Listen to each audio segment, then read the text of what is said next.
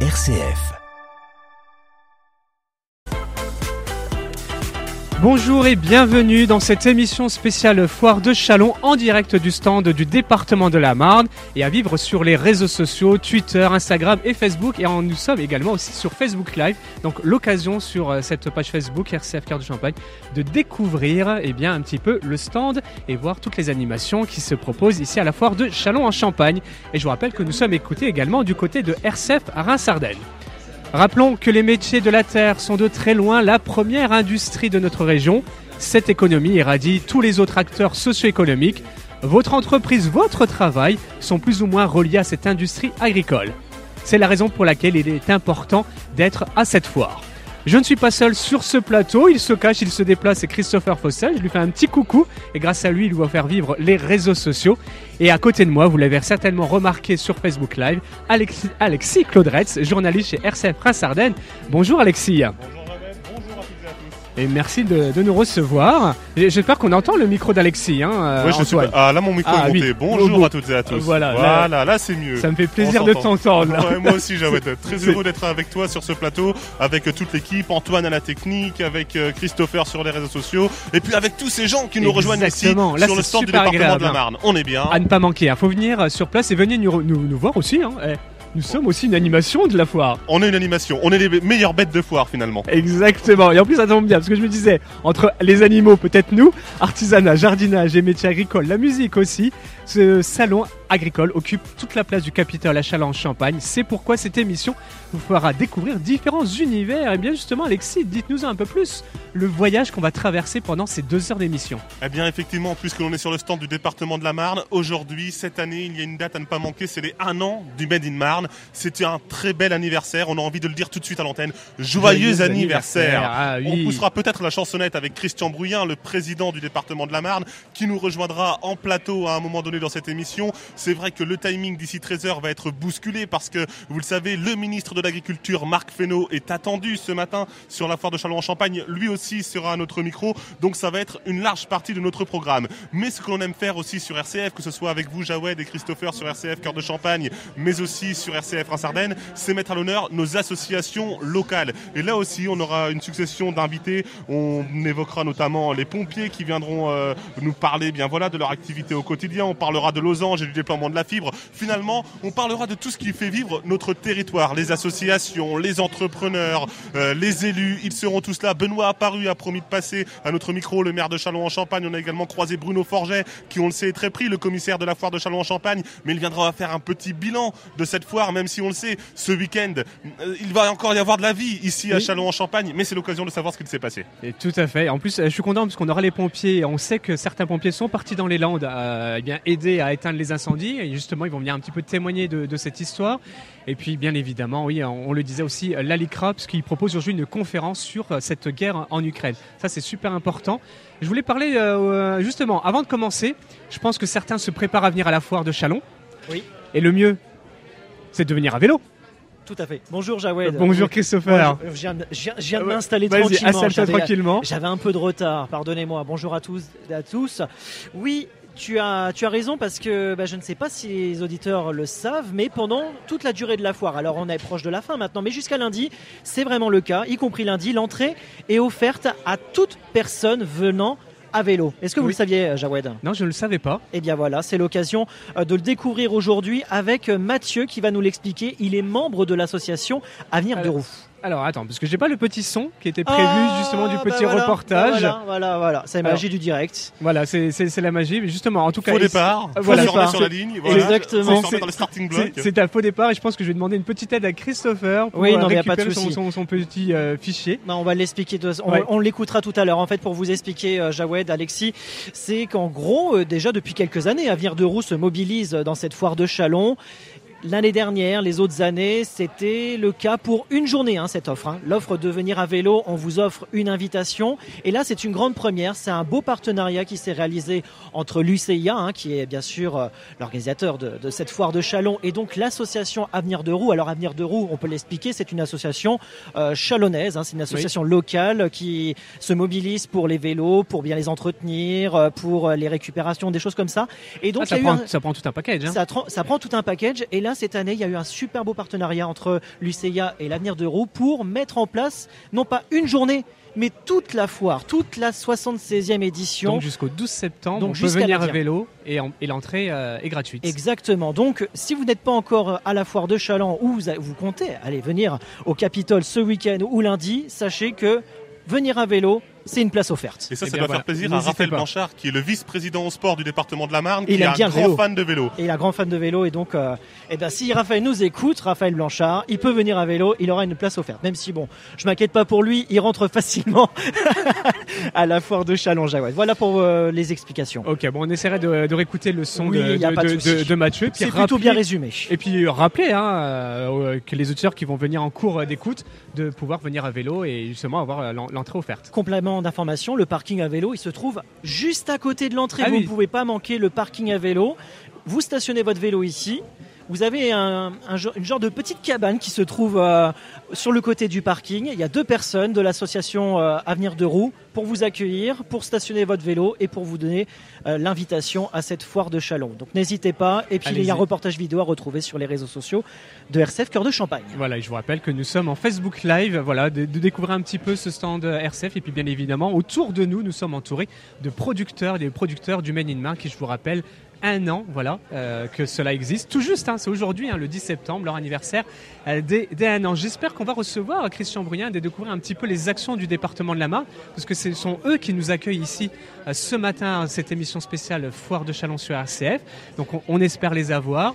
Est-ce qu'on a notre invité qu'on a un peu prévu qui va arriver De ce qui est prévu, c'est qu'on sortira à un moment donné, Jawed, de, ce rendez-vous Made in Mar, même si on le sait qu'aujourd'hui, voilà, c'est une émission euh, exceptionnelle, une émission particulière. On va beaucoup se concentrer sur le premier anniversaire de Made in Barn, ça va de soi. En plus, voilà, euh, RCF Cœur de Champagne s'est lancé dans une nouvelle émission. Cette année, depuis quelques jours, c'est l'émission Made Marne que vous pouvez retrouver en podcast sur RCF euh, Reims-Ardennes, euh, RCF.fr, je vais y arriver pour les auditeurs de RCF. Une émission pour présenter l'ensemble des producteurs, des artisans marnais sous le label Made Marne. N'hésitez pas à vous connecter sur le site de la radio RCF.fr. La foire, c'est plein d'actions au quotidien. Et hier, ici, sur la foire, a été signé en partenariat entre le journal L'Union, le rectorat et Sciences Po, lance euh, en partenariat Check ton info L'opération Check ton info, c'est le journal L'Union qui s'engage avec l'Académie de Reims et le campus rémois de Sciences Po à aider les jeunes à décrypter l'information. On est sur ce stand de la foire, les invités sont là, on les prend un petit peu à la volée. On a avec nous Mathilde Cols. Elle est institutrice dans l'Académie de Reims, ah, notamment euh, du côté de l'Aube, je crois, si je ne dis pas de bêtises, à Romilly-sur-Seine. Romilly-sur-Seine. On, ne va pas trahir de secret. Mathilde, vous enseignez vous-même à des élèves donc, euh, qui sont à un niveau euh, primaire comment on sensibilise des jeunes enfants à checker l'information Est-ce que c'est une dynamique que vous entreprenez déjà en classe, Mathilde? Alors oui, moi personnellement, j'ai déjà commencé à travailler ça avec eux, que ce soit avec les CE1, CE2 que j'avais l'année dernière ou avec les CM2 que j'aurai cette année.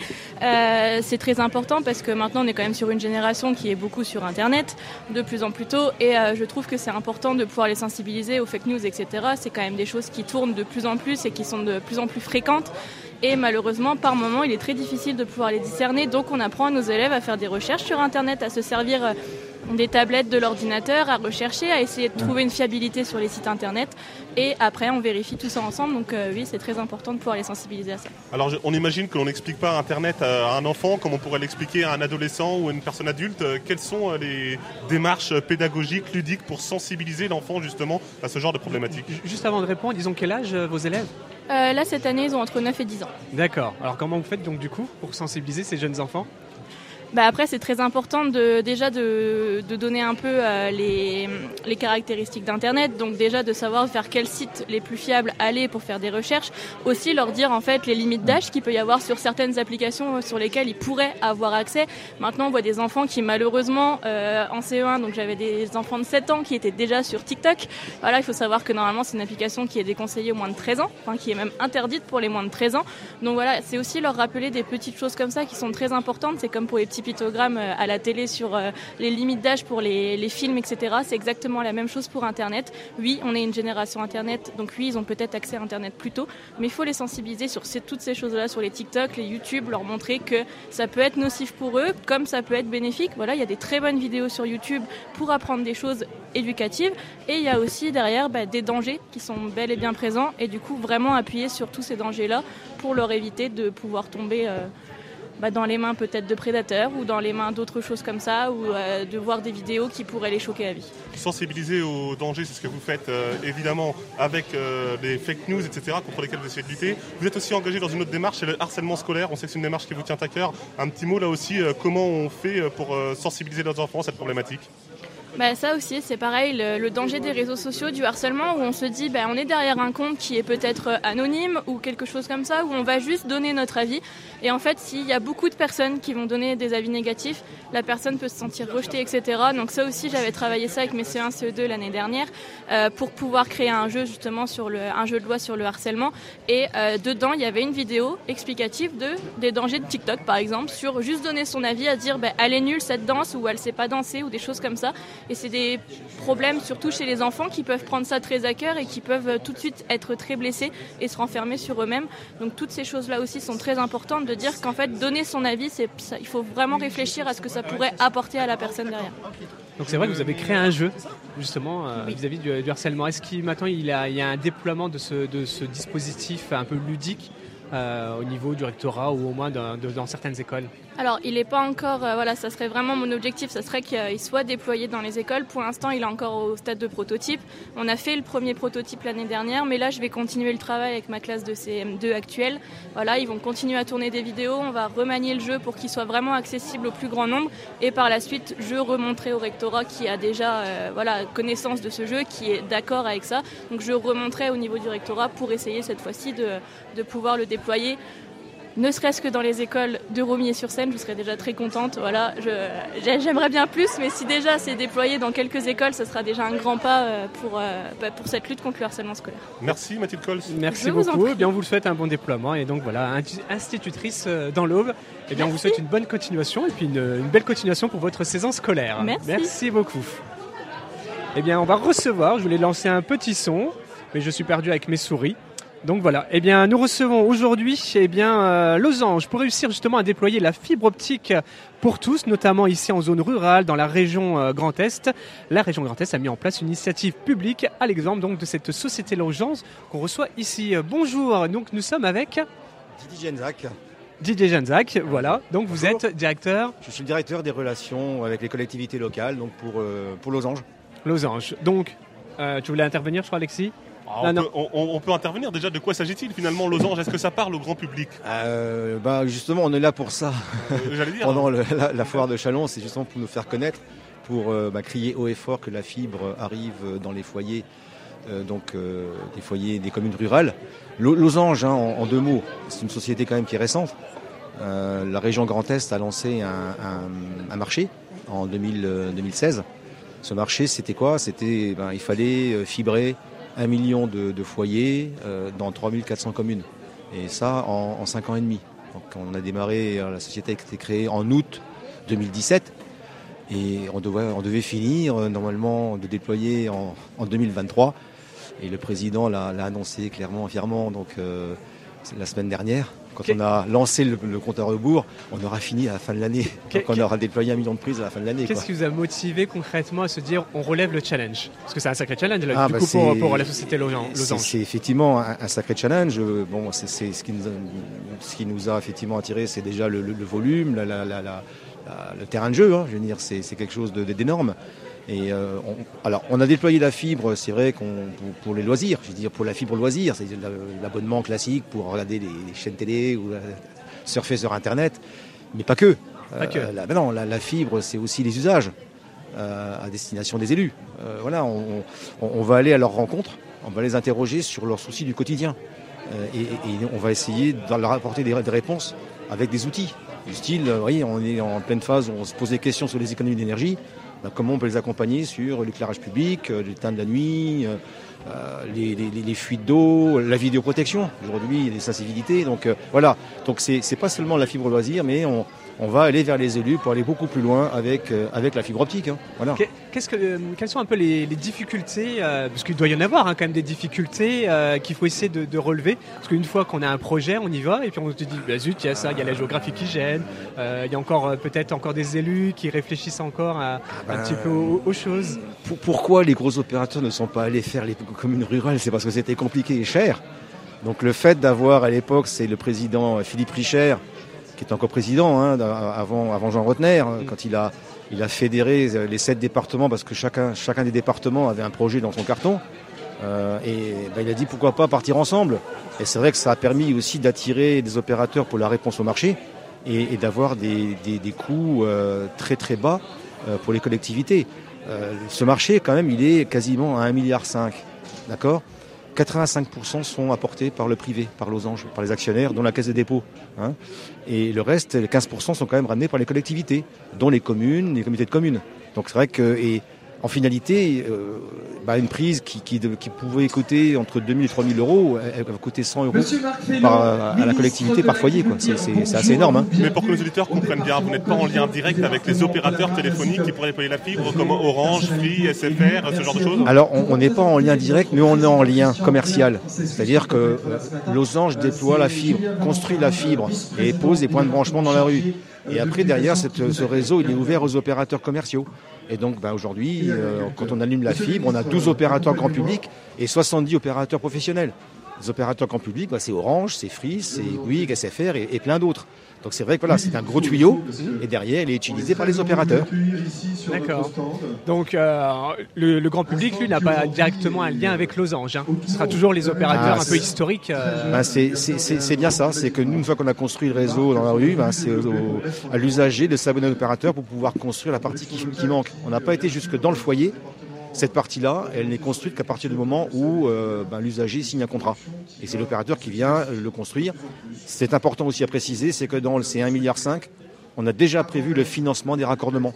C'est-à-dire que l'usager n'aura pas à payer, pendant les 35 ans où on est présent, ce raccordement entre euh, le point de branchement et la, prise dans le logement.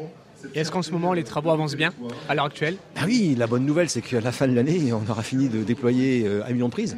Donc tout sera ouvert commercialement au premier trimestre 2023. Et donc c'était un vrai challenge qui, a été, qui a été réussi. On en est, on en est plutôt fiers quand même. Hein. Oh c'était pas évident. Pas évident.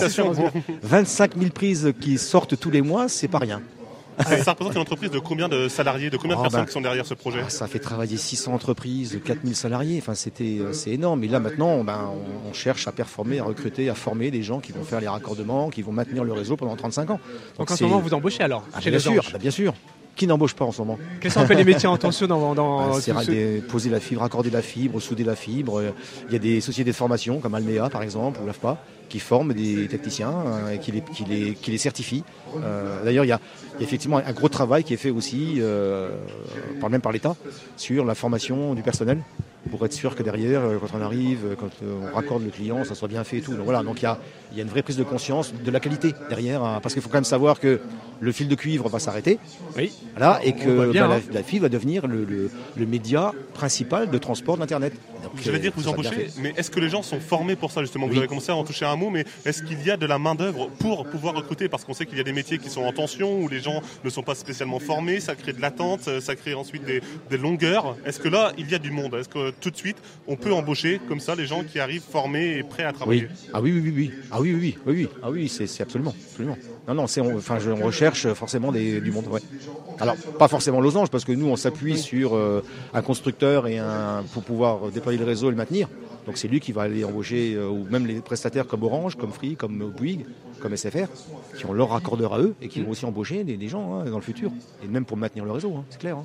Donc un métier d'avenir en ce moment ah, et qu'il faut saisir. Complètement, complètement. Il faut saisir. Ouais.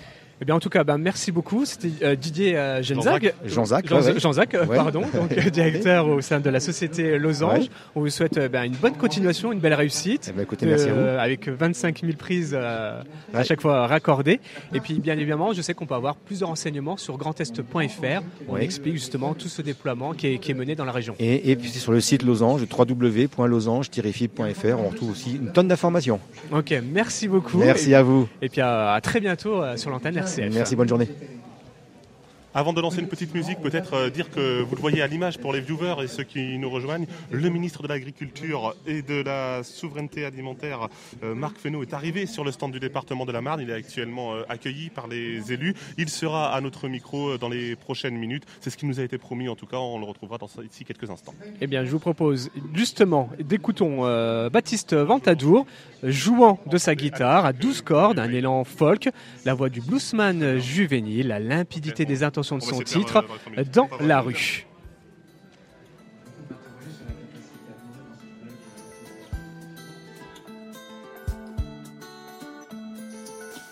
Elle était là, bien avant moi, elle m'attendait pas.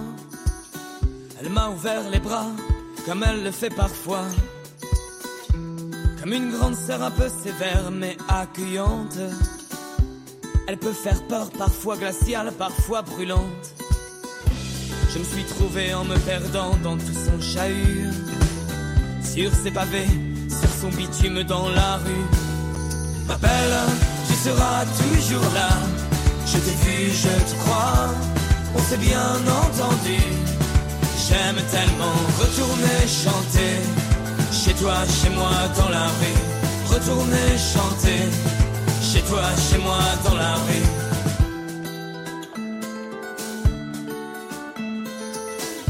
M'a accueilli, j'ai dormi dans ses bras. Je me suis senti un peu perdu, un peu chez moi. J'ai arpenté toutes ces artères, tous ces méandres. J'ai déchiffré les codes, les clés qu'il faut comprendre. Elle m'a offert mon premier public, tous ces inconnus. Pour qui j'ai joué, pour qui j'ai chanté dans la rue. M'appelle, tu seras toujours là. Je t'ai vu, je te crois. On s'est bien entendu. J'aime tellement retourner chanter chez toi, chez moi, dans la rue. Retourner chanter. Chez toi, chez moi, dans la rue. Et tard le soir, j'ai rencontré sur mon chemin. Le char tard, tous les paumés, les galériens. Et ma guitare, et mes histoires de bohémiens. Les ont aimés comme des grands frères un peu lointains. Ma belle, tu seras toujours là. Je t'ai vu, je te crois on s'est bien entendu. J'aime tellement retourner chanter, chez toi, chez moi, dans la rue. Retourner chanter, chez toi, chez moi, dans la rue. Ma belle, tu seras toujours là. Je t'ai vu, je te crois, on s'est bien entendu. J'aime tellement retourner chanter, chez toi, chez moi, dans la rue. Retourner chanter chez toi, chez moi, dans la rue. Retrouvez les émissions RCF en podcast sur les plateformes Apple Podcast, Google Podcast, Deezer et Spotify. Avec les podcasts RCF, écoutez vos émissions où vous voulez et quand vous voulez. Tous les matins, la matinale RCF vous fait écouter la journée du bon pied. De 6h30 à 9h, nos journalistes vous proposent un autre regard sur l'info des rendez-vous près de chez vous, des temps forts spirituels et des chroniques culturelles. La matinale RCF, du lundi au vendredi, en direct dès 6h30 sur RCF, rcf.fr et l'application RCF.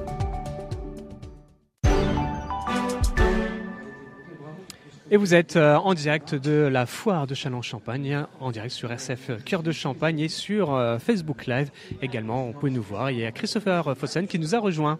Et sur RCF France Ardennes, on n'oublie pas. Et RCF Ardennes, bien évidemment. En plus, il est là, Alexis, qui doit nous surveiller. Non, même pas, mais je me dis, on, est direct sur la foire de Châlons-Champagne, c'est un très bel événement. Le ministre de l'Agriculture et de la Souveraineté Alimentaire, Marc Fesneau, est arrivé sur le stand du département de la Marne. Juste pour signaler pour nos auditeurs de RCF France Ardennes, la foire de Sedan a ouvert ses portes également. Foire commerciale agricole, la 86e édition. Elle a ouvert ses portes hier. Tout au long du week-end, il y a la foire agricole avec euh, la plus grande ferme des Ardennes qui est dans la prairie de Sedan. Euh, il y a des concours formidables également à aller voir. Et puis la foire commerciale de Sedan qui se prolongera, elle, jusqu'à mercredi. Six jours de festivités, c'est formidable. On peut participer aux deux foires, la foire de Châlons-en-Champagne, la foire de Sedan. Voilà un itinéraire pour les auditeurs de RCF. Un territoire de Champagne-Ardenne euh, animé ce week-end, on peut le dire, que ce soit dans les Ardennes ou territoire agricole, tout à fait. En attendant le, ministre, le, ministre qui va arriver, qui, faisait juste un discours. Voilà, il va arriver dans, quelques secondes. On rappelle, hein, Jawed, que vous pouvez suivre cette émission en vidéo sur euh, Facebook, Facebook de RCF Cœur de Champagne et puis en image également sur les stories et le compte Twitter de RCF Cœur de Champagne. N'hésitez pas à nous suivre en image. Voilà, vous pouvez vivre vraiment euh, de plusieurs façons. Donc ça, c'est super. Et, le mieux, c'est même de venir, on rappelle. et venez à vélo parce que vous avez l'entrée gratuite. Exactement. Pour euh, se mobiliser pour la mobilité douce, venez à vélo et vous avez une place offerte. Si vous arrivez de Reims, Reims Chalon à vélo, ça fait une petite trotte quand même.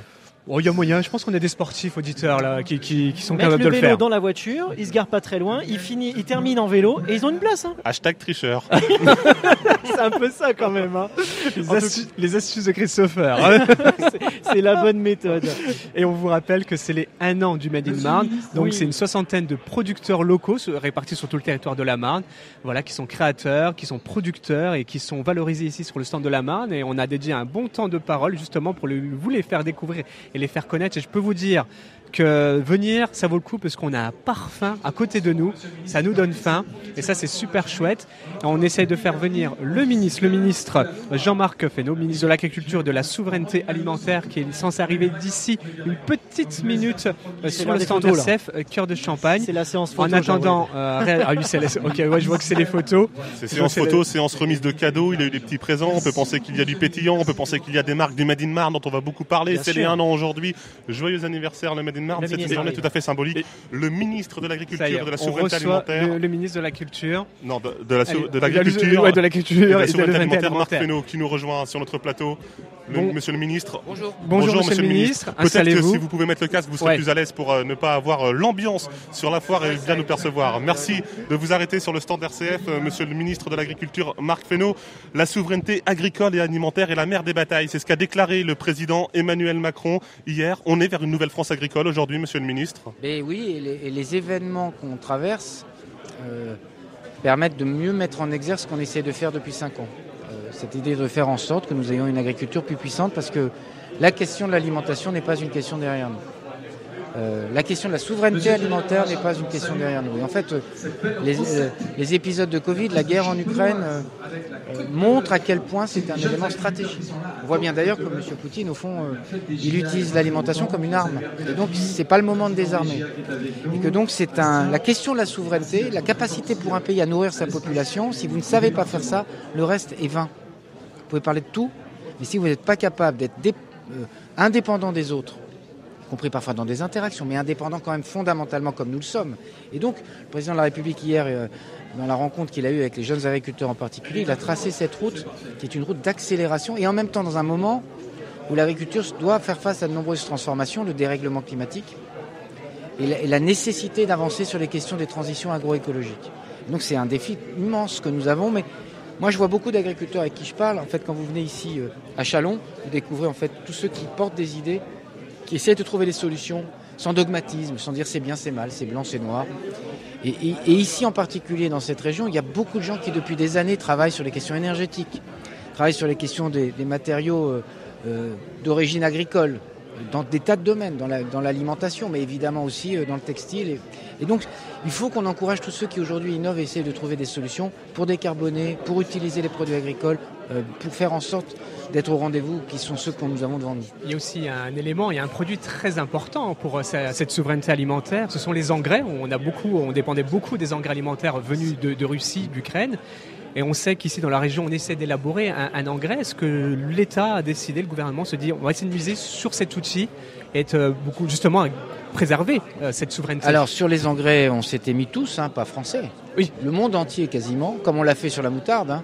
On l'a vécu cet été. euh, La moutarde, il y avait qu'au Canada qu'on faisait de la moutarde. C'est quand même assez invraisemblable. Heureusement que c'est pas un produit qui, euh, qui, qui est une question de vie ou de mort. Mais enfin, c'est quand même. euh, Et sur les engrais, c'est la même sujet, sauf que les engrais, c'est plus embêtant parce que sur les engrais, euh, on est en, en train de se mettre dans une situation qui fasse qu'on ne puisse. Parce qu'on a besoin d'engrais. Ça aussi, il faut qu'on pose le débat. Mm. Oui. Contrairement à ce que disent certains, on a besoin d'engrais. Dans tous les pays du monde, euh, on a besoin d'engrais. Engrais minéraux ou engrais organiques. Et donc on a besoin de retrouver une souveraineté sur les engrais minéraux et on a besoin de construire une transition des engrais minéraux vers les engrais organiques. Et donc pour qu'on ait des engrais organiques, il n'y a pas 36 solutions, il faut qu'on ait de l'élevage. Et donc il faut défendre l'élevage. C'est-à-dire que, vous voyez, le, le cercle vertueux dans lequel on peut rentrer si on sort des caricatures. Euh, c'est bien beau de dire qu'il ne faut pas d'élevage et en même temps qu'il ne faut pas d'engrais minéraux. Alors on fait quoi? Bah, On fait qu'on ne peut plus produire. Et donc c'est ça le débat qu'on a à nouer euh, de façon aussi apaisée que j'essaie de le faire. C'est un débat de, de- de lucidité sur les enjeux. Et donc reconquérir notre capacité à produire en engrais minéraux, translater des engrais minéraux vers les engrais organiques, parce que c'est vertueux pour tout le monde, pour l'élevage et pour les grandes cultures. Euh, c'est ça les enjeux qu'on a devant nous. Monsieur le ministre Marc. Fesneau, vous allez participer aujourd'hui à une table ronde avec les agriculteurs de la Marne qui viennent de vivre une période très compliquée, d'ailleurs tous les agriculteurs de France, la sécheresse, la baisse des rendements, le manque d'herbe, la hausse des prix. Est-ce que vous venez aujourd'hui à la foire de Châlons-en-Champagne avec des réponses pour les agriculteurs qui font vivre la France aujourd'hui bah, Des réponses qui ont été celles qu'on a menées depuis 5 ans, des réponses de conjoncture qui sont celles liées euh, à ce que j'ai déjà dit ce matin sur la question de la sécheresse, pour faire en sorte qu'ils accèdent plus rapidement aux calamités sécheresse, des réponses comme celles qui ont été euh, annoncées par le président de, la, de, la, République à l'issue du travail qu'on a fait au ministère de l'Agriculture sur la question de l'assurance. Euh, et puis ça, c'est les réponses de court terme. C'est-à-dire qu'il faut qu'on passe le cap, les réponses qu'on essaie de trouver sur la question énergétique. Et puis après, il faut qu'on essaie de porter des réponses sur le moyen long terme. Avec les grandes transitions, c'est-à-dire que ne pas oublier le moyen long terme dans des moments de court terme. Et c'est très compliqué parce qu'il y a des gens qui sont pris à la gorge. Et donc il faut qu'on essaye le plus possible de répondre au court terme pour le plus possible se mettre dans la situation du moyen long terme. Sinon, on n'y arrivera pas. Et donc, on a bien des réponses qui sont posées en permanence. D'accord. Un, dernier message pour nos, auditeurs, euh, et surtout qui sont beaucoup liés à la terre, un message d'espoir. Oui, un message d'espoir, parce qu'ici on voit beaucoup de gens qui ont des solutions. Et puis un message de responsabilité collective, si vous me permettez, euh, pas que pour les agriculteurs, et finalement principalement pas pour les agriculteurs, c'est le destin de la souveraineté alimentaire, il dépend en partie de chacun et chacune d'entre nous. Selon sa capacité, je sais bien que tout le monde, mais le choix d'acheter tel ou tel produit, c'est un choix géopolitique, c'est un choix politique, c'est un choix de souveraineté. Et donc, euh, on a chacun à notre échelle, parce que chacun doit faire sa part euh, dans la mesure de ce qu'il peut faire, mais chacun dans son acte quotidien d'achat, de consommation, il porte une part de la souveraineté française. Et en fait, c'est aussi ça à quoi je nous invite de réfléchir, c'est que nous sommes chacun un maillon de la chaîne alimentaire. Le consommateur il est un maillon pour moi essentiel de la chaîne alimentaire, dans son comportement. Merci Monsieur le ministre Marc Fesneau, ministre de l'Agriculture, de la Souveraineté Alimentaire, d'avoir fait le détour par le plateau de RCF sur le stand du département de la Marne à l'occasion d'être venu sur la foire de Chalon en Champagne. Jawed, avoir un ministre au micro de RCF en direct sur la foire, ce n'est pas rien quand même. Et c'est pas n'importe quel ministre. On est vraiment là, on a touché vraiment le, cœur essentiel de cette foire, l'agriculture, la souveraineté, qui est une vraie question posée à nos agriculteurs. On sait qu'ils sont inquiets, c'est difficile. Ils ont euh, le, le ministre en charge justement de, de ce dossier-là. Bien, on espère que voilà le message a été entendu et puis euh, d'autres questions, bien évidemment, arrivent juste derrière. Et justement, on parlait de souveraineté à l'heure d'aujourd'hui avec l'actualité qui s'appelle l'Ukraine. L'Ukraine. Et bien aujourd'hui, il y a une table ronde. Une table ronde, c'est cet après-midi, en début d'après-midi à 14h, ce samedi 10 septembre, à l'espace Nicolas Feuillat, hein, à la foire de Châlons-Champagne, sur le thème L'Ukraine, une blessure pour l'Europe. Et ça, c'est à l'initiative de la LICRA. On a dans quelques instants, on va recevoir donc le président national, Mario Stasi, et Nelly Beaufort. Donc, eh, ça y est, ils arrivent, ils commencent à s'installer. N'hésitez pas, je vous rappelle que nous sommes sur les réseaux sociaux, sur euh, Facebook, sur, Facebook Live en direct. On peut nous voir et voir un petit peu l'animation et voir tous les acteurs euh, de votre vie ici au quotidien. Ça y est, il s'installe. Mario Stasi, bonjour. Président national de la LICRA. C'est ça. Voilà, ça y est, bienvenue. J'espère qu'on vous entend au micro. On vous entend Je vais faire un effort. Oui, on m'entend. on, vous entend. et Nelly Beaufort. Allez-y, rapprochez-vous. On vous connaît bien en plus, Nelly Beaufort. Voilà, qui assure toutes les actualités et les activités de la LICRA ici, ici dans la région. Donc, une table ronde que vous avez décidé de proposer aujourd'hui qui s'intitule L'Ukraine, une blessure euh, pour l'Europe. Euh, Comment vous avez décidé déjà de proposer cette table ronde? Euh, bah, Parce que pour ce qui me concerne, j'ai été très... J'étais assez terrifiée de ce qui s'est passé. Et bon, ça, je parle vécu personnel. Et puis en même temps, euh, il faut quand même penser que tout le monde est concerné. Et puis, c'est quand même le rôle de la LICRA de sensibiliser à ce qui est quand même une euh, agression hein, sur un peuple, hein, une atteinte à, son autodétermination. Donc ça, c'est dans les gènes de la LICRA de, se préoccuper et de transmettre, de sensibiliser à cette question-là.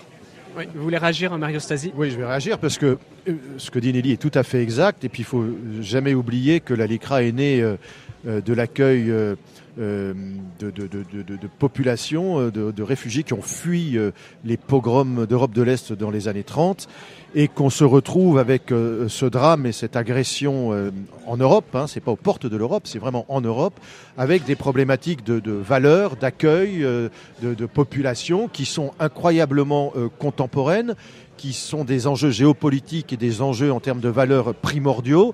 Comment accueillir Ça nous fait repenser notre politique d'accueil. Euh, et, euh, et, nous sommes aux côtés, euh, évidemment, des, combattants pour la liberté et, et, pour le respect des droits face à une agression d'un dictateur dans empreinte d'extrémisme de toutes sortes, de, falsification de l'histoire, puisqu'aussi bien il parle de dénazification. Euh, voilà, c'était dans, l'ADN de la LICRA et dans ses combats quotidiens, c'est tout à fait normal qu'aujourd'hui, dans cette rentrée euh, locale, j'allais dire, puisque Nelly euh, est présidente d'une section formidable à Châlons-en-Champagne. Il y en a une à Reims très vivante. Et à Châlons-en-Champagne, depuis 99, hein, ils viennent ici à la foire.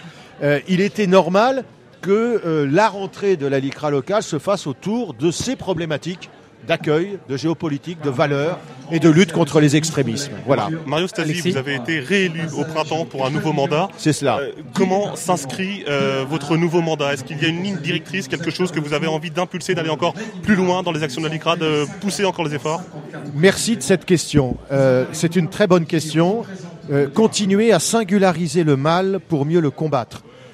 Tout n'est pas haine.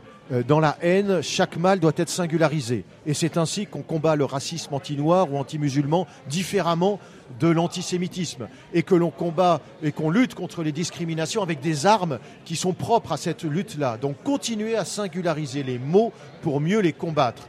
Donner plus encore euh, euh, d'influence et d'impact dans la lutte contre les dérives sur les réseaux sociaux. Euh, la liberté d'expression, elle n'est pas totale. Tout ne peut être dit, tout peut être pensé, tout ne peut être dit.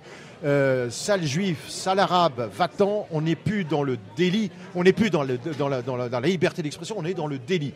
La régulation sur les réseaux sociaux, une liberté d'expression, mais la continuer à singulariser ce qui est dissible et indicible. Lutter contre les discriminations, continuer, et là il y a un travail terrible à mener, euh, euh, une population qui est discriminée, c'est un terreau, c'est une proie pour ceux, les extrémistes, qui veulent attiser la haine, le racisme et l'antisémitisme. On, sent que ça, on, sent que ça vous prend au ah, trip mais, vous savez, mais, mais euh, vous, si vous connaissez Nelly, maintenant vous apprenez. Oui, on connaît très bien Nelly. Hein. à la LICRA, nous sommes des militants engagés. On a par ailleurs d'autres activités. Je suis avocat, mais engagé et, et, intéressé par la chose publique depuis des dizaines d'années. Mais oui, oui, c'est passionnant parce que c'est un combat pour la République, pour certaines valeurs. Et, euh, je viens de croiser à l'instant Marc Fenot, ministre de, l'Agriculture. Nous allons travailler euh, à, faire intervenir la LICRA comme elle intervient dans les lycées, dans les collèges, dans les écoles primaires, dans les écoles de police et de gendarmerie, dans les clubs de formation de football, euh, pour lutter contre, pour exprimer la laïcité, ce qu'est la laïcité, lutter contre le racisme, l'antisémitisme, les discriminations. Donc, c'est un travail au sein de la République. Et c'est un travail de moyen et long terme. Ça nécessite une détermination et une volonté, et donc un engagement Et voilà pourquoi vous avez deux militants passionnés face à vous. tout, je, confirme, je confirme, et ça s'entend et ça se ressent même euh, ici en, direct sur, sur la scène. Je vous regarde droit dans les euh, yeux. ah oui, j'espère faire de vous un militant. Ah, nous, sommes même militants sur RCF. On est très, très sensibles à ça. venez tous regarder le site de la LICRA et venez tous adhérer. Euh, on grossit et on a besoin de main d'œuvre car pour mener ces combats, il faut des militants et, et des bénévoles. Justement, je voulais revenir parce que vous avez parlé les réseaux sociaux le web. On sait qu'il y, a, du délit très très, très grave. Est-ce que justement vous avez des bénévoles, des soutiens qui surveillent? Est-ce que vous collaborez avec l'Artcom justement pour contrôler? D'abord, nous avons, nous avons tout un travail euh, d'approche auprès des décideurs publics, c'est-à-dire des élus, euh, au fin de construction de lois et d'une législation en harmonie avec la législation européenne qui a visé et qui visera à réguler cet espace, qui ne soit plus un déversoir de haine, mais un espace où la liberté d'expression soit organisée conformément à la Convention européenne des droits de l'homme. De telle manière à ce, qui se, à ce qui se dit in vivo puisse continuer à se dire virtuellement, mais ce qui est interdit euh, euh, en, présence et en physique soit aussi interdit sur la toile. Donc on travaille avec des organismes, on travaille avec l'ARCOM, on travaille évidemment avec les élus et on est en train de réfléchir et de mettre en place une régulation qui responsabilise et celui qui euh, tient les propos racistes et antisémites et celui qui les permet, les hébergeurs et les plateformes. Et malheureusement, je suis bien obligé de dire que le seul moyen de faire respecter ces obligations, c'est la sanction financière qui visera les grosses plateformes si celles-ci ne, ne, se mettent pas au diapason de ce qui est autorisé. Il ne s'agit pas de mettre en place une police de la pensée, il s'agit de continuer à ce que la liberté d'expression soit la plus large possible, mais que euh, ne règne plus cette, cette vindicte, cette haineuses, antisémites et racistes, et ces délations abominables non sanctionnées euh, que l'on que l'on constate. Vous voyez, je, termine. Je prends un exemple tout simple. Août 2019, la LICRA, la LICRA signale à Twitter un compte d'un euh, Tchétchène. Et sur ce compte Twitter, il y a des propos antisémites. Nous demandons la suppression des propos, c'est notre mission, et nous demandons la suppression du compte. Mais le, Twitter fait ce qu'il veut, il n'a aucune obligation alors. Et il décide de supprimer simplement les propos. Le compte subsiste. C'est le compte de M. Anzorov, celui qui a assassiné Samuel Paty. Donc le mot peut tuer. Euh, Badinter dit les, les mots sont des fusils chargés. Arrêtons de dire que le mot est innocent et que lorsque quelqu'un s'exprime de façon haineuse, euh, antisémite, homophobe, raciste sur les réseaux sociaux, ça ne porte aucune conséquence puisque ce sont des mots. C'est faux. Euh, et je crois que euh, mal depuis ce drame, euh, on a pris conscience de la gravité au sens, au sens vrai. C'est grave, c'est important de ce qui doit être. En tout cas, vous nous avez rappelé euh, l'importance euh, justement des grands groupes, des GAFA, leur, aussi leur responsabilité vis-à-vis de la liberté d'expression et qu'il y a des lois dans, et vous avez raison dans, le pays. Vous avez raison d'interrompre parce que, parce que lorsque je plaide et que la cause m'est chère, je peux développer. On peut faire une émission spéciale jusqu'à 13h. Avec grand plaisir. En tout cas, je suis preneuse. Avec grand plaisir. Ce qu'on va faire, c'est qu'on va prendre votre contact en off avec Christopher et puis on aura l'occasion de vous retrouver sur la scène prochainement. Voilà, et je vous rappelle, la table ronde c'est à 14h aujourd'hui à la Foire de Châlons-Champagne, l'espace Nicolas Feuillat, sur l'Ukraine, une blessure pour l'Europe. Et vous aurez l'occasion justement de rencontrer euh, Mario Stasi et Nelly Beaufort, très engagés auprès de la LICRA et de la lutte contre toute discrimination. Merci, beaucoup. Très bonne journée, bon Merci courage à vous. Beaucoup. Merci beaucoup. Je vous rappelle que vous êtes sur les réseaux sociaux et en Facebook Live sur SF Cœur de Champagne, bien évidemment en partenariat avec RCF à Reims-Ardennes. N'hésitez pas à réagir, euh, poser des questions et de venir aussi au stand, au stand ici, département de la Marne. Je vois qu'il y a un invité qui commence à se préparer, euh, monsieur Stéphane Lang. Voilà, Stéphane Lang qui commence à s'installer. Allez-y, installez-vous. Le choix du roi, le choix de la chaise pour Stéphane. Voilà, alors les allées du direct, voilà, fait que voilà, chacun arrive, se pose tranquillement, s'installe, prend doucement le casque, allez-y, vous allez voir, on va mieux s'entendre et s'écouter. Voilà, ça arrive. Stéphane Lang, bonjour. Bonjour. Merci d'être avec nous. Ah ouais, merci à vous de m'inviter. Stéphane Lang, adjoint au maire de Reims. Quelle est l'actualité actuellement à Reims? Qu'est-ce qu'il se passe en cette rentrée? Ah, Tous les a... sont à Chalon. Que se passe-t-il? Non, il y a quelque chose de très important à Reims, c'est le forum des associations. Tout à fait, qui démarre cet après-midi. Et donc avec notamment beaucoup d'associations sportives dont j'essaie de m'occuper. Euh, donc cet après-midi et demain après-midi au parc des expositions de Reims. Ce forum des associations, ça consiste en quoi concrètement? Ben, Ça permet aux associations de se présenter, d'expliquer ce qu'ils peuvent proposer au Rémois. Ça permet surtout aux Rémois de venir et d'adhérer à un club, une association, en fonction de leur affinité. On imagine que pour vous, ça vous tient à cœur justement ce soutien de la ville de Reims aux associations. On sait que vous êtes en proximité, que ce soit avec les associations, sportives, mais aussi qui sont engagées dans tous les domaines. Exactement. Et on a voulu, Arnaud Robinet a souhaité, depuis le début de ce mandat en 2020, qu'il y ait euh, ce forum tous les ans. Avant, c'était tous les deux ans. Et c'est tellement important pour les associations d'avoir de nombreux adhérents qu'il a souhaité que ce soit donc euh, annuel. On sait que depuis le Covid, euh, beaucoup de difficultés d'avoir des bénévoles dans les associations. Comment vous allez essayer justement pendant ce forum euh, d'essayer de convaincre, de s'engager, de venir auprès des, associations? Parce que ça manque cruellement en ce moment de, bénévoles. Hein. Oui, tout à fait. Il y a des, effectivement, euh, on voit au niveau des associations sportives qu'il y a des fois moins de participants dans des courses. Donc on essaie de mettre en place tout un tas de mesures pour inciter, pour permettre aux Rémois de pouvoir adhérer à moindre coût, plus facilement, d'avoir des facilités aussi de communiquer. D'ailleurs, qu'il y a toujours des problèmes de, communication, savoir qui fait quoi à Reims. Donc, on met en place euh, énormément de moyens pour que les associations puissent retrouver de nombreux adhérents. On voit aujourd'hui à la foire de Chalon qu'il y a maintenant, euh, je trouve, euh, un dynamisme qui revient. J'aime venir à, à, cette foire de Chalon tous les ans, surtout maintenant après le Covid pour pouvoir rencontrer de nombreux acteurs politiques, associatifs. Et voilà, c'est pour ça que je suis là euh, ce matin, mais je rentre à Reims dès 14h. Justement, j'allais dire pour vous, en tant qu'élu, c'est essentiel un passage par la foire de Chalon en Champagne. C'est la vraie rentrée lorsque l'on a posé un petit peu pendant l'été. Ça fait du bien de se retrouver. Oui, c'est la rentrée politique, comme on dit. Et euh, économique, sociale, c'est toutes les rentrées. Voilà. Et donc là, je suis sur le le stand du département. C'est l'anniversaire du Made in Marne. Je vais ensuite sur le, stand de la ville de Reims. J'étais sur le stand de Tinqueux euh, juste avant vous. Et voilà, ça permet de, rencontrer euh, tous les acteurs. Et c'est vraiment un, rendez-vous chaleureux que j'apprécie tout particulièrement et très populaire. J'espère que vous avez une valise avec tous les produits là qui, nous entourent. Il y a de quoi faire. Hein. tout à fait. J'ai déjà goûté de nombreux produits et, c'est fort sympathique et, c'est important d'avoir des produits locaux euh, qui, soient élaborés sur notre territoire à destination de nos habitants. En tout cas, un grand merci Stéphane Lang d'avoir fait le détour par le plateau de RCF sur le stand du département de la Marne. On aura plaisir à vous retrouver tout au long de l'année avec Jean-Pierre Benoît, notamment dans les studios de RCF France Ardennes. À très bientôt, Stéphane Lang. Merci beaucoup. Merci beaucoup. N'hésitez pas à réagir et euh, on rappelle, un forum des associations, pas des expositions à Reims aujourd'hui dès 14h. On vous rappelle, nous sommes sur les réseaux sociaux ça avance. N'hésitez pas à nous suivre, réagir, poser vos petites questions aussi. On est à les lire et les poser aux, différents acteurs qui seront avec nous. Et j'espère avoir des producteurs de Men in Marne euh, très prochainement ici sur ce direct RCF Cœur de Champagne. Je propose eh bien, d'écouter un petit peu de musique. on va écouter Grim Team avec euh, une, la chanteuse suissesse Stéphane. Pour m'étendre. Ce soir je veux partir, arrêter d'étouffer. Et avec toi courir pour quitter ce quartier. Ce soir je veux un verre, un verre au frais et tendre. Ce soir je veux de l'herbe, de l'herbe pour m'étendre. Ce soir je veux partir, arrêter d'étouffer. Et avec toi courir pour quitter ce quartier. Oh notre nuit sera au green, dream, dream. Au green, dream, dream. Loin des particules fines.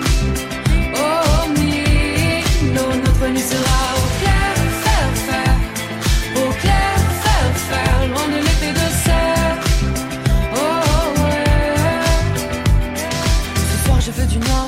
sans une lueur. Marre des cités dortoirs comme des projecteurs. Je veux une clairière pour attirer la zone qui fait l'atmosphère, le ciel et puis l'ozone. Ce soir je veux du noir, du vrai sans une lueur. Marre des cités dortoirs comme des projecteurs. Je veux une clairière pour attirer la zone qui fait l'atmosphère, le ciel et puis l'ozone. Oh notre nuit sera au green, dream, dream. Au green, dream, dream. Loin des particules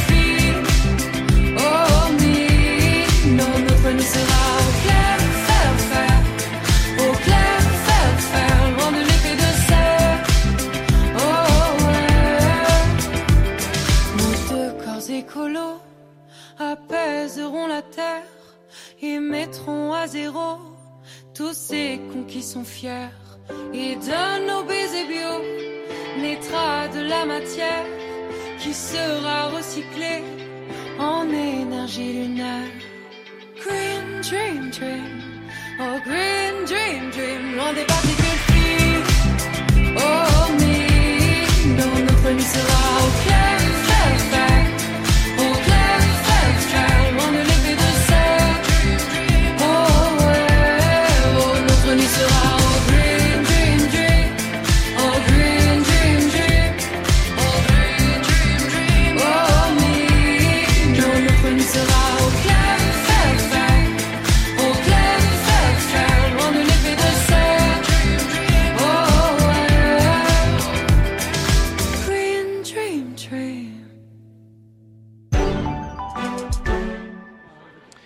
Le prix des produits laitiers est toujours au cœur hein, des crispations. Les producteurs peuvent se retrouver lésés, peu rémunérés. Il existe pour les aider la marque Fair France. Elle propose à ses associés un prix plus équitable en travaillant sur la commercialisation par exemple. Pour mieux comprendre, nous recevons Adrien Lefebvre, agriculteur laitier. Bonjour.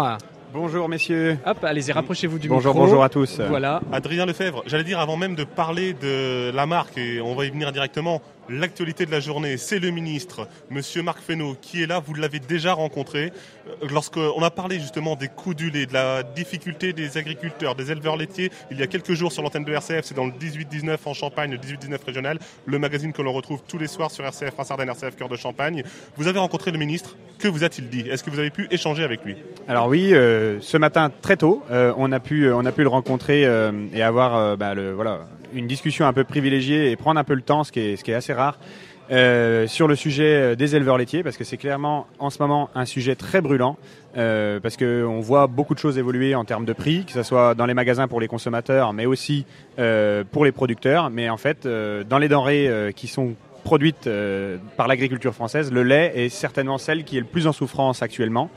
Euh, et aussi euh, celle où les producteurs sont le plus démotivés. Donc je l'ai interpellé sur le sujet, il le connaît très bien, d'ailleurs il, en parlera aussi la semaine prochaine je pense au SPACE, mais j'ai surtout interpellé par rapport aux discussions qu'il avait eues hier avec Emmanuel Macron sur les suites des lois concernant l'agriculture. Et donc on est aujourd'hui euh, un peu plus écouté parce que c'est l'actualité, d'accord?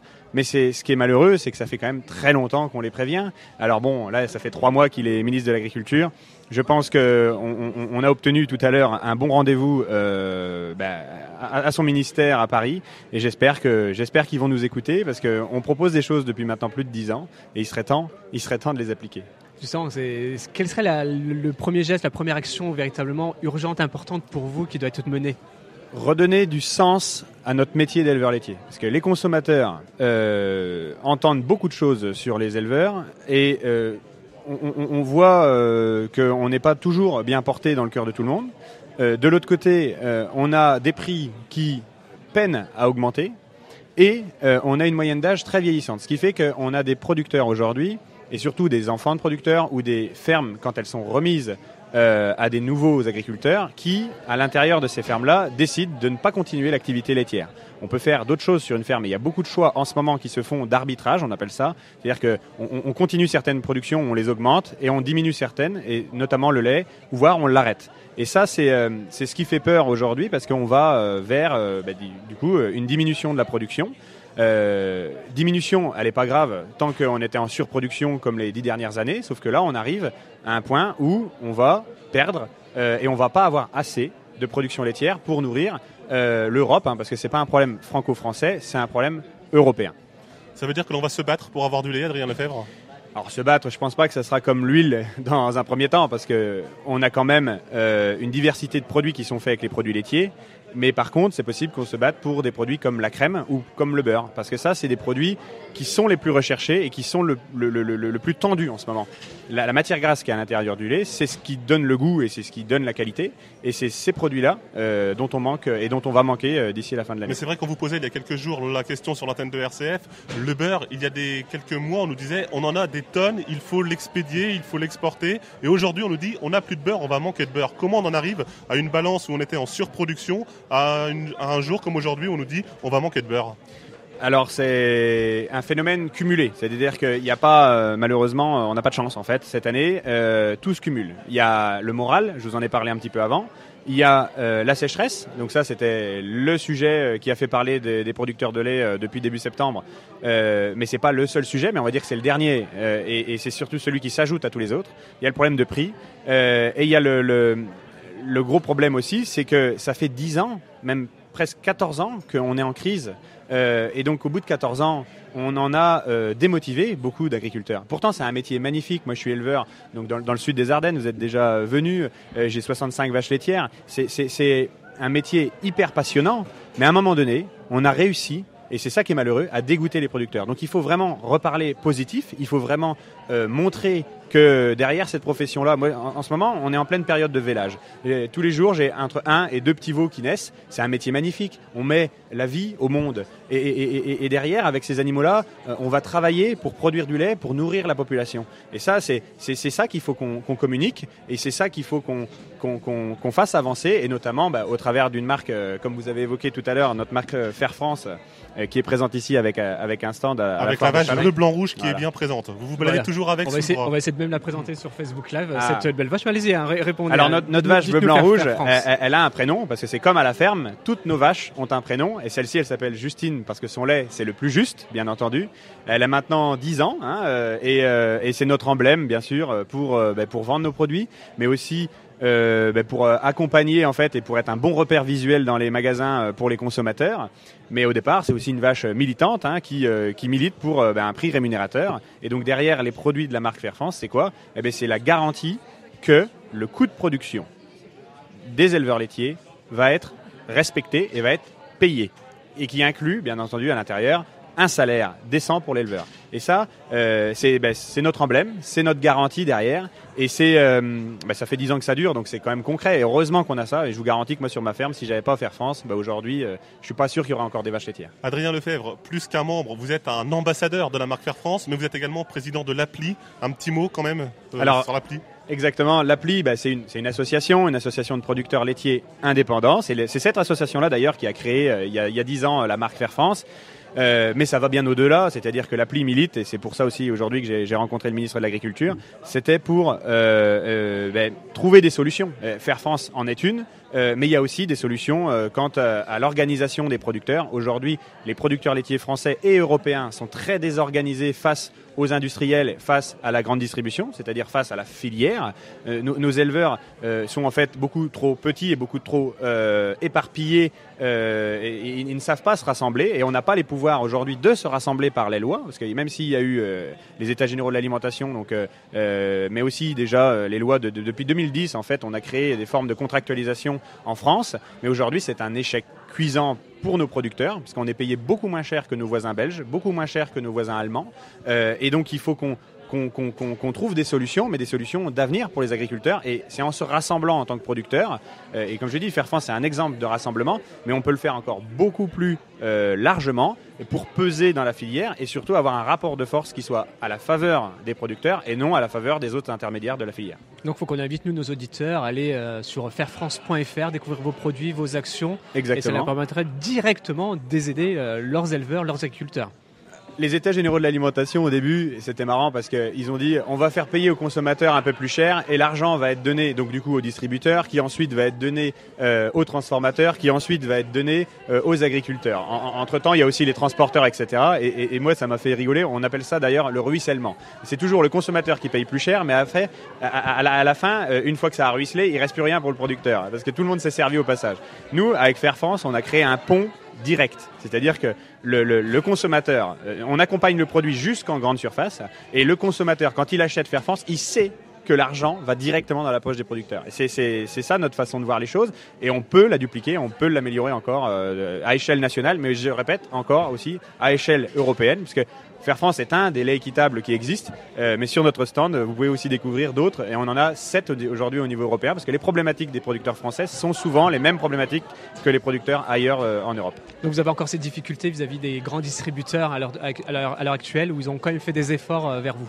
C'est pas essentiellement la distribution, c'est-à-dire que c'est la filière en général. Notre premier interlocuteur, c'est le transformateur, c'est l'usine euh, qui nous achète. Nous, euh, on n'a pas un chèque qui vient de, chez Carrefour ou de chez Leclerc ou, de chez Lidl.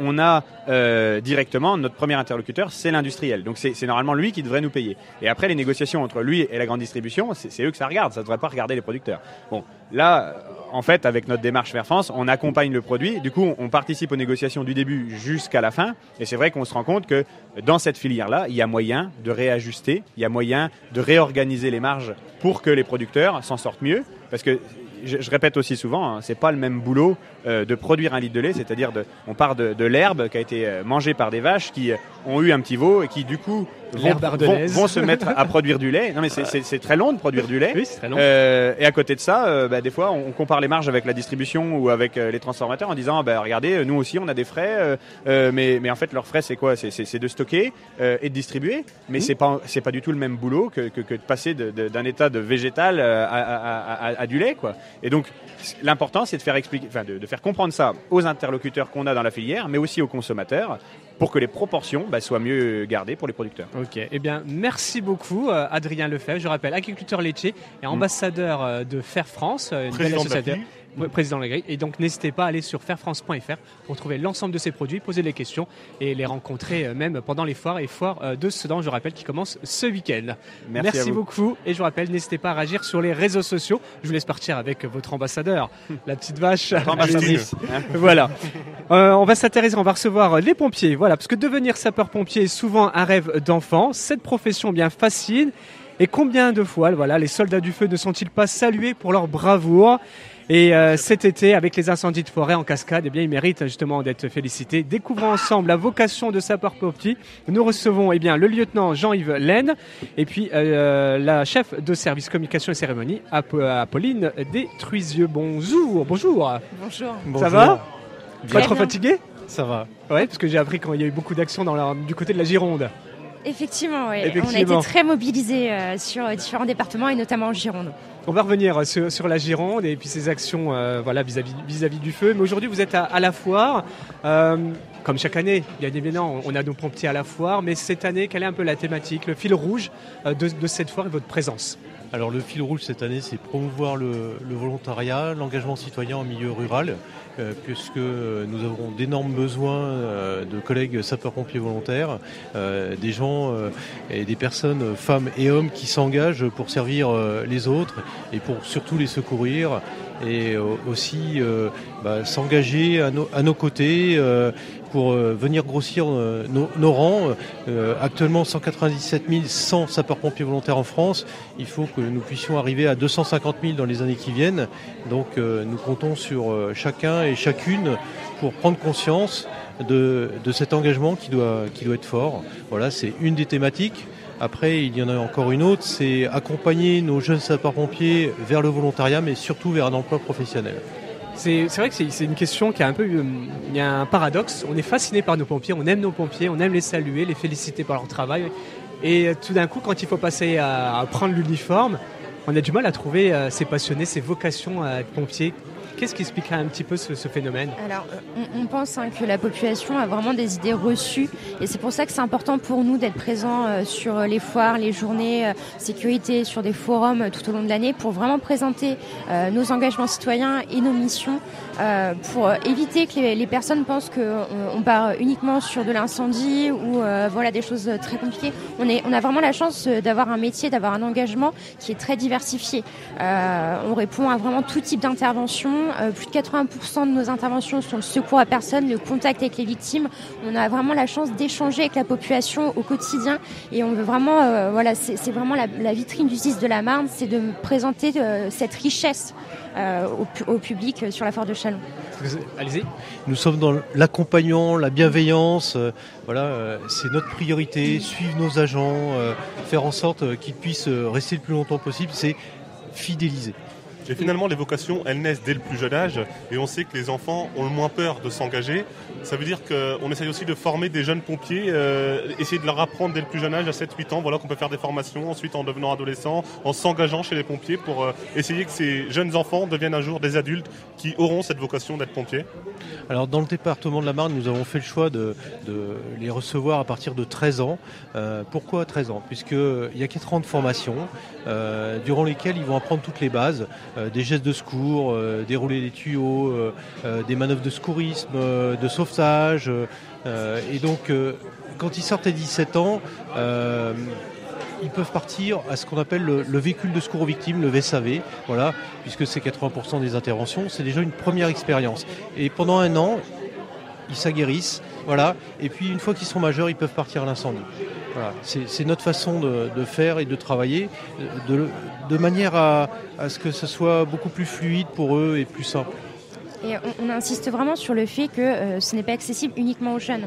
On recrute euh, tout type de personnes de 16 à 55 ans. Euh, donc voilà, la personne qui a 40 ans, 50 ans, elle peut encore s'engager et on, les sollicite. voilà, c'est vraiment un intérêt pour nous d'avoir vraiment tout type de profil assez divers. Allez-y. Nous sommes dans la même dynamique. C'est l'accompagnement. Aussi bien les jeunes mm. que les moins jeunes. Il y a un tutorat. Euh, voilà, on, s'intéresse vraiment à la personne, euh, ce qu'elle fait, ce qu'elle envisage de faire, et, des fois l'aider aussi à trouver un emploi. Pourquoi trouver un emploi? Parce qu'en en, lui trouvant un emploi, on va la garder sur notre territoire. Et ça, c'est important. Et c'est pour ça qu'on a créé euh, des liens et qu'il y a eu des conventions hier de signer avec des entreprises, parce que les liens avec les, les employeurs, ils doivent être forts et pérennes.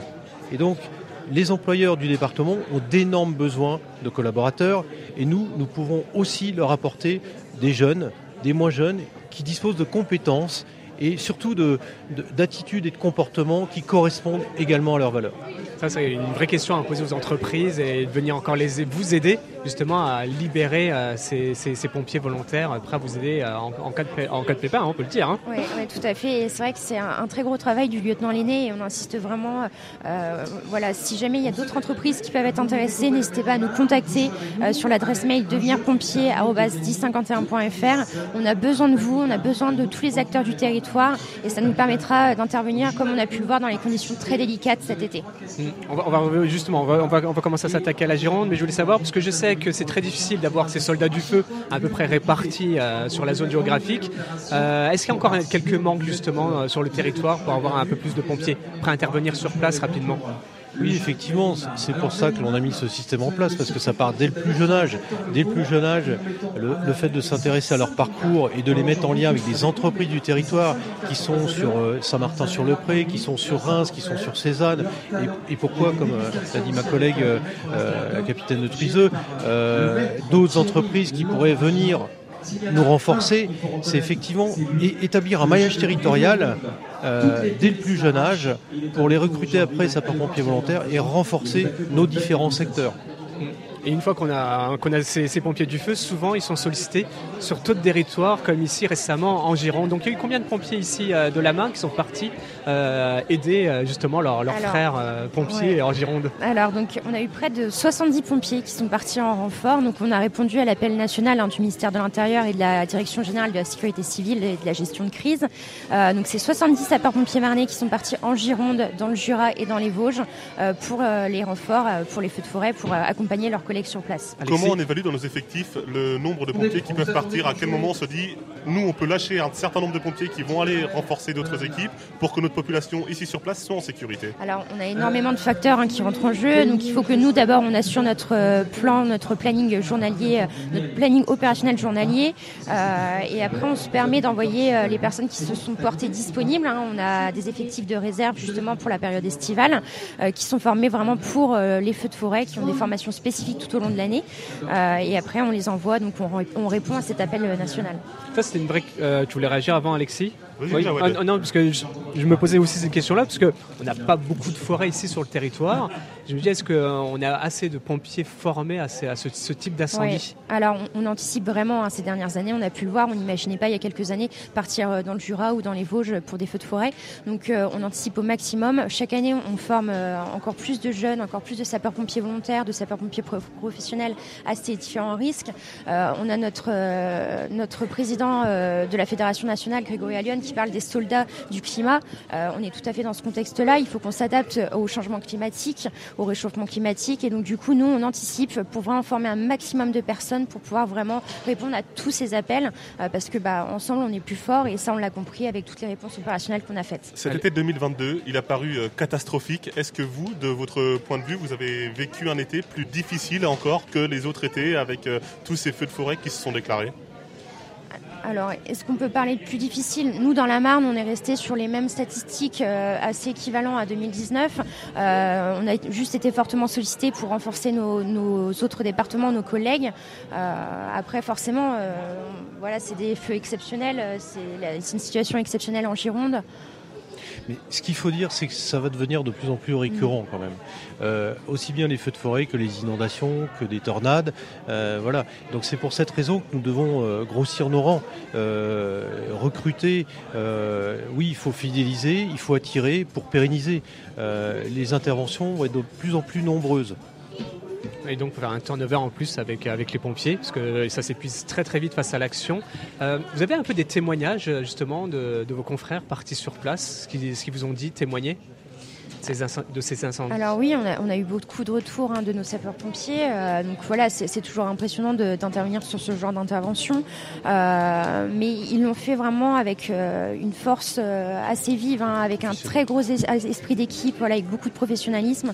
Donc une fois qu'ils étaient dans l'action, ils, sont vraiment restés solidaires entre eux. Et c'est ce qu'on peut retenir, c'est vraiment le mot la solidarité. C'est vraiment l'essentiel de notre mission. Et c'est ce que... Une expérience humaine très forte. Mm.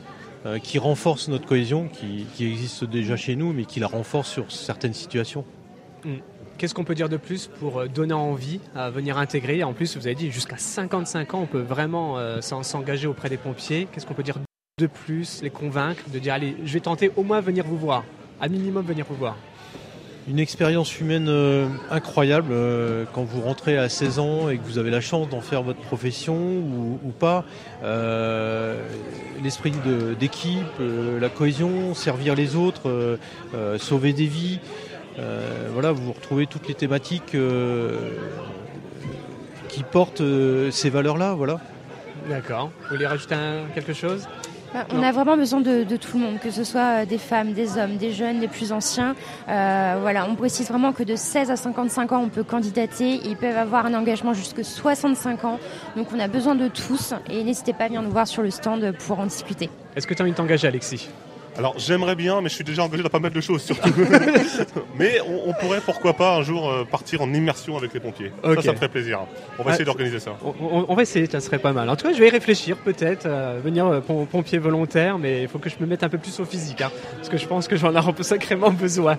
En tout cas, merci beaucoup. Je rappelle donc nous étions avec la chef de service communication et cérémonie, Apolline Détruiseux, et le lieutenant Jean-Yves Lenné, voilà, des sapeurs-pompiers du SDIS de la Marne. Eh bien, on vous souhaite véritablement bonne continuation, bon courage.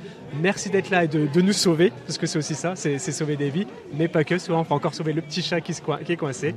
Et on vous souhaite une bonne continuation en espérant voilà, que les brigades de pompiers s'agrandissent et soient encore euh, plus efficaces avec des gros moyens humains.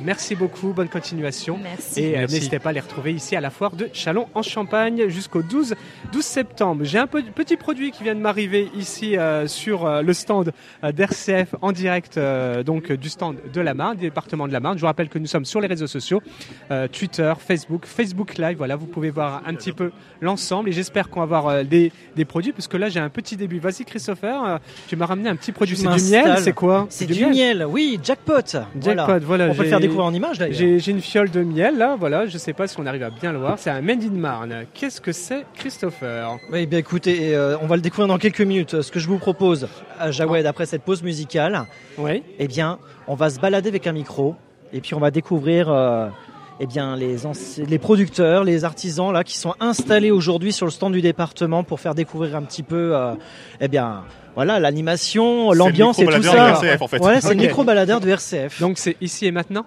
Ici, enfin dans quelques instants. Hein, ici et maintenant, c'est on... de la chanson. Ah oui. non, ici et dans quelques quelques instants. j'ai osé, enfin j'ai osé te dire ce qu'il y avait derrière mon sourire. J'ai osé, enfin j'ai osé t'écrire.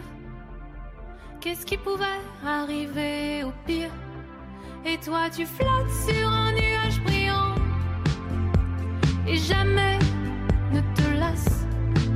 Et tu ne vois qu'ici et maintenant, le temps sur toi ne laisse pas de traces. Je m'attendais, je m'attendais au pire. J'ai mis des heures à m'endormir. Ta réponse dans ma ligne de mire. J'ai rêvé en plein délire. J'y pense toute la nuit, j'en rêve. Et puis j'oublie. J'ai bravé l'interdit. Est-ce que toi, tu m'aimes aussi? Et toi, tu flottes sur un nuage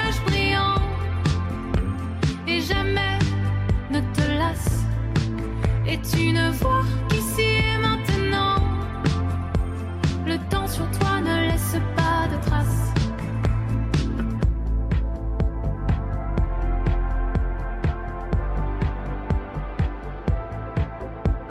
J'ai osé, enfin j'ai osé t'écrire.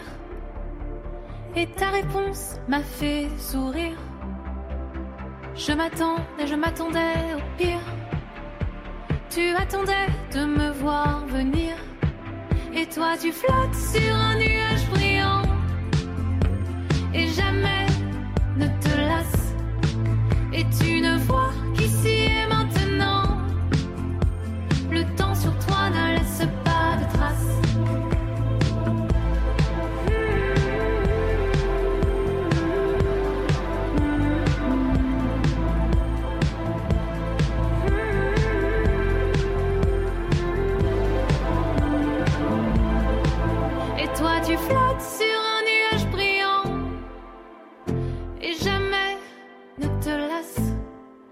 tu ne vois qu'ici et maintenant, le temps sur toi ne laisse pas de traces. Et toi tu flottes sur un nuage brillant. Et jamais ne te lasse. Et tu ne vois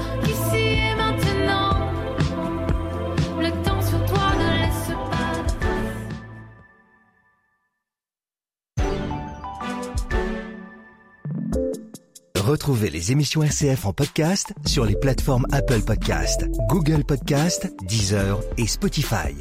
Avec les podcasts RCF, écoutez vos émissions où vous voulez et quand vous voulez.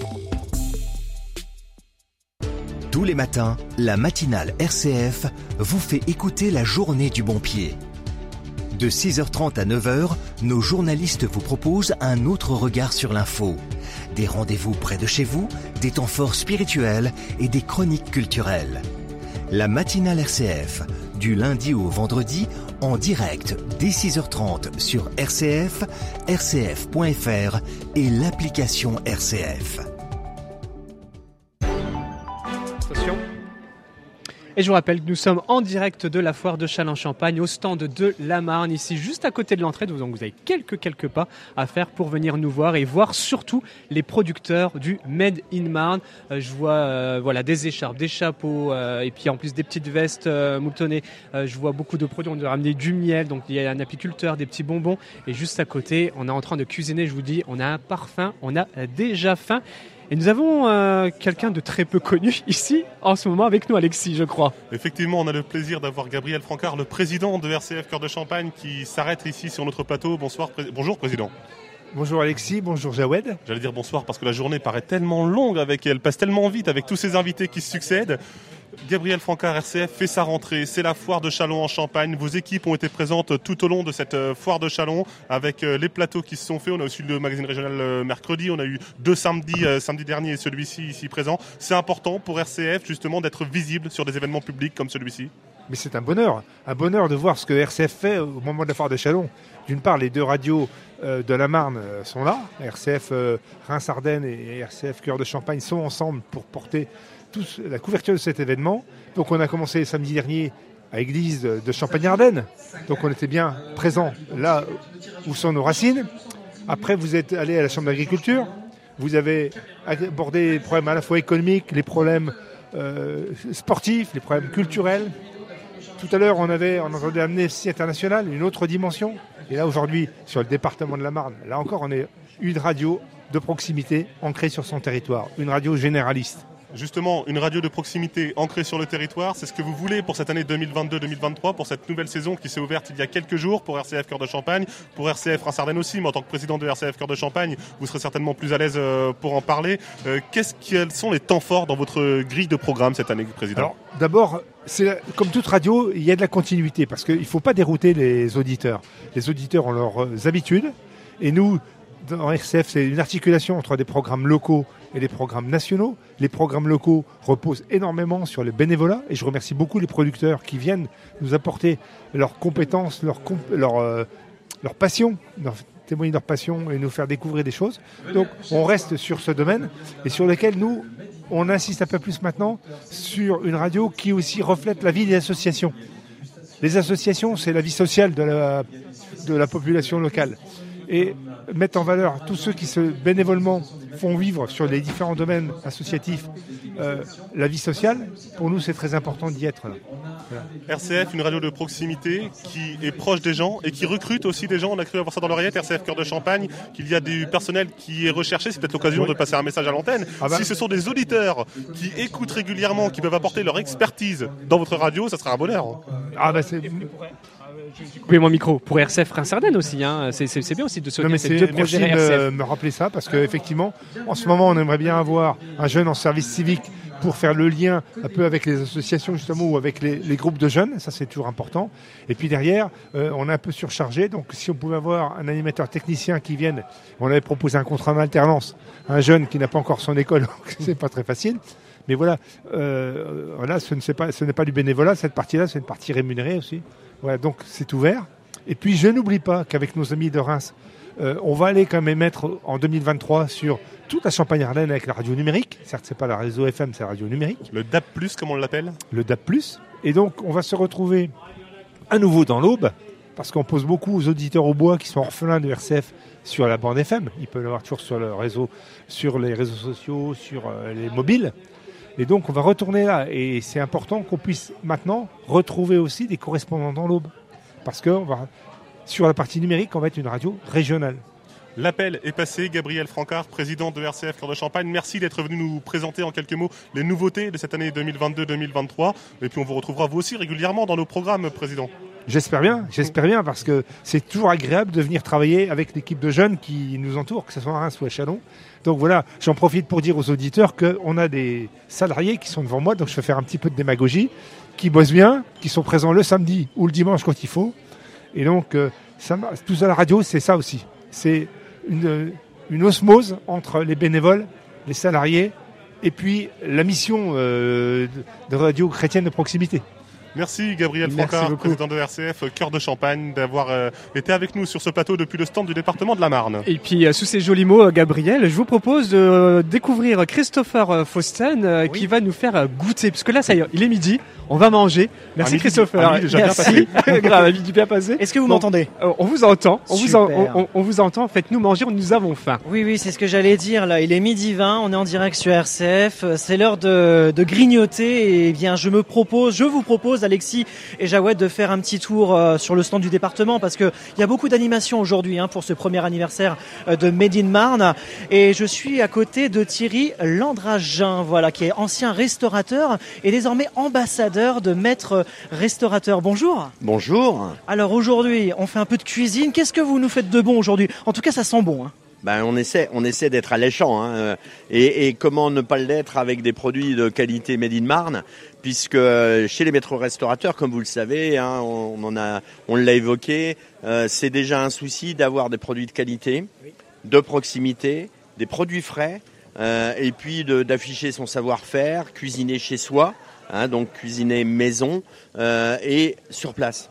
Euh, et naturellement, bah après, il faut transmettre aussi, parce que ce savoir, c'est très bien, mais vous savez comme moi que une cuisine, même un restaurant, c'est une grande équipe.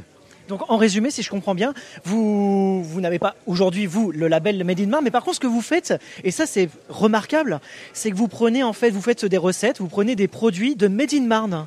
Bah, j'ai pas le label Made in Marne, mais d'ailleurs à ce propos, il faudra qu'on en parle avec. Euh, on va en parler juste après. Voilà, avec la DT, parce que euh, effectivement, euh, même chez les maîtres restaurateurs, bon, je dirais, on n'a pas de connotation de région, de département, parce que, bah, pour preuve, nous avons un stand officiel des maîtres restaurateurs, hein, donc de l'AFMR, donc l'Association française des maîtres restaurateurs.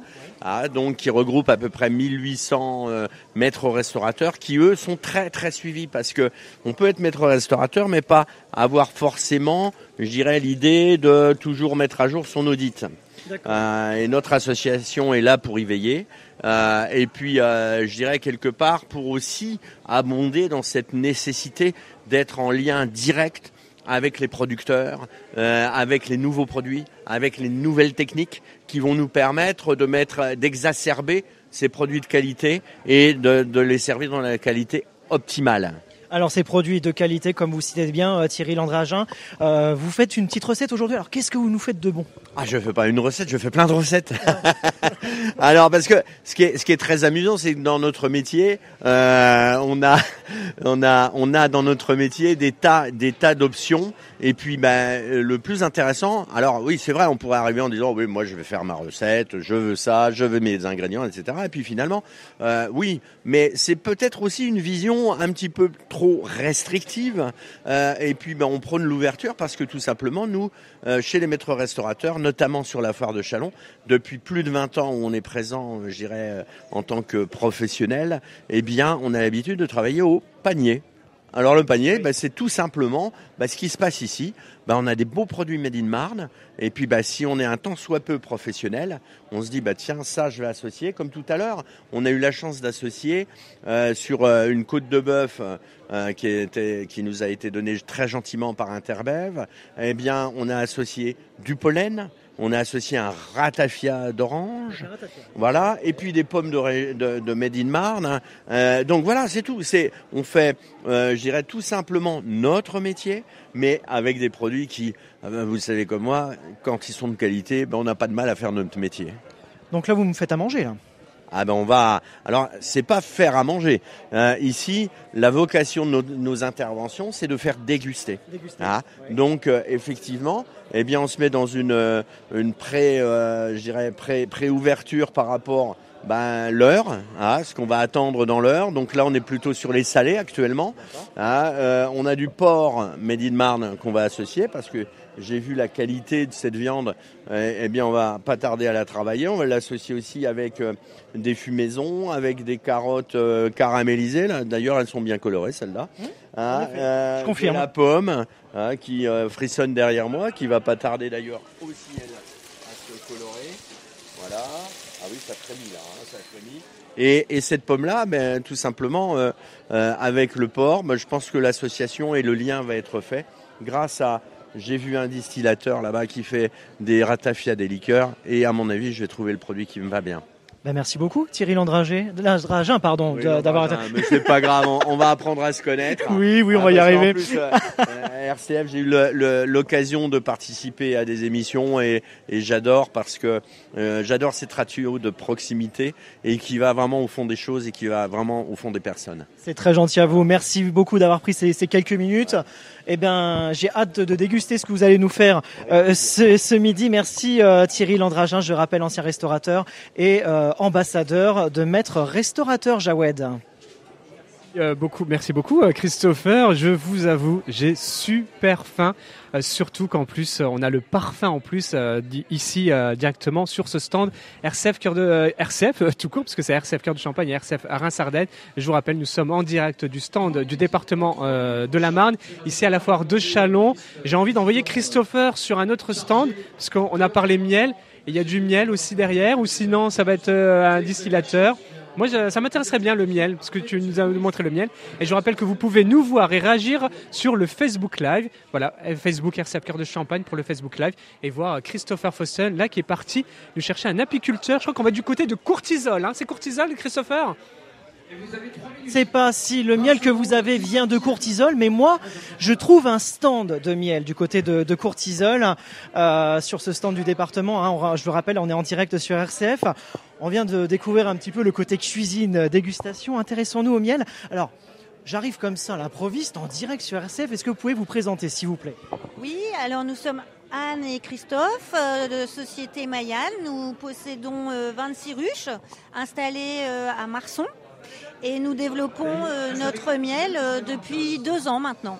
Depuis deux ans, vous êtes installé à Courtisol, c'est bien ça? C'est ça, entre Courtisol et, Marson. Alors comment est venue l'idée de, de se lancer dans la production euh, de miel? Est-ce qu'il y a une petite histoire derrière tout ça? Déjà, on voulait, on voulait créer quelque chose tous les deux et j'avais un ami qui faisait déjà du miel et on s'est dit tiens, pourquoi pas et on s'est lancé. Quoi. Donc vous avez le label Made in Marne. Félicitations déjà parce que c'est quand même un très très beau label que vous représentez. Comment est venue euh, l'idée d'avoir ce, label? Parce qu'il y a forcément une histoire aussi euh, pour obtenir ce label. Et, tant mieux j'ai envie de dire. Alors moi j'ai vu de la publicité dans les journaux et euh, du coup j'ai déposé un dossier qui est passé en commission et qui a été accepté et je considère que c'est une grande chance d'avoir ce label Made in Marne ça vous apporte un, vrai plus en termes de, si je peux dire, de, visibilité, euh, le, ce label Made in Marne? Tout à fait, puisque nous avons pu faire le marché de Noël l'année dernière à Reims. Euh, ce stand ici qui est mis à disposition et qui est très bien organisé. Donc ça nous permet de nous faire connaître et d'optimiser euh, nos ventes. Alors, on n'a pas peut-être en, image, si on l'a sur la, page Facebook de RCF Cœur de Champagne. Alors, on voit qu'il y a, vous avez beaucoup de produits hein, de miel. Est-ce qu'on peut, on peut présenter, on peut citer quelques quelques miels euh, que vous avez euh, ici sur ce stand? Alors on a deux sortes de miel, qui est le premier qui est le miel de printemps, donc qui est récolté au mois d'avril et au mois de mai, qui est un miel euh, essentiellement de colza, et le miel d'été, qui est un miel toute fleur que nous avons récolté euh, la semaine dernière. Voilà. C'est la saison? Voilà, tout à fait. C'est la bonne période. Donc là, il est tout frais. C'est la nouvelle récolte. Bah, merci beaucoup d'avoir pris euh, ces quelques minutes. En vous souhaitant une très bonne foire, une très bonne journée. Et puis, comme vous êtes sous le label Made in Marne, j'ai envie de vous dire bon anniversaire aussi, après tout. Oui, tout à fait. Bon anniversaire Made in Marne. Merci à vous en tout cas. On, revient vers vous, euh, Jawed, Alexis, euh, sur le plateau de la radio RCF, ici depuis le stand du département. Eh bien, merci euh, beaucoup à Christopher de nous avoir fait découvrir ce miel, le miel de cortisol, découvrir aussi l'apiculture et ses, différents producteurs locaux du, du Made in Marne.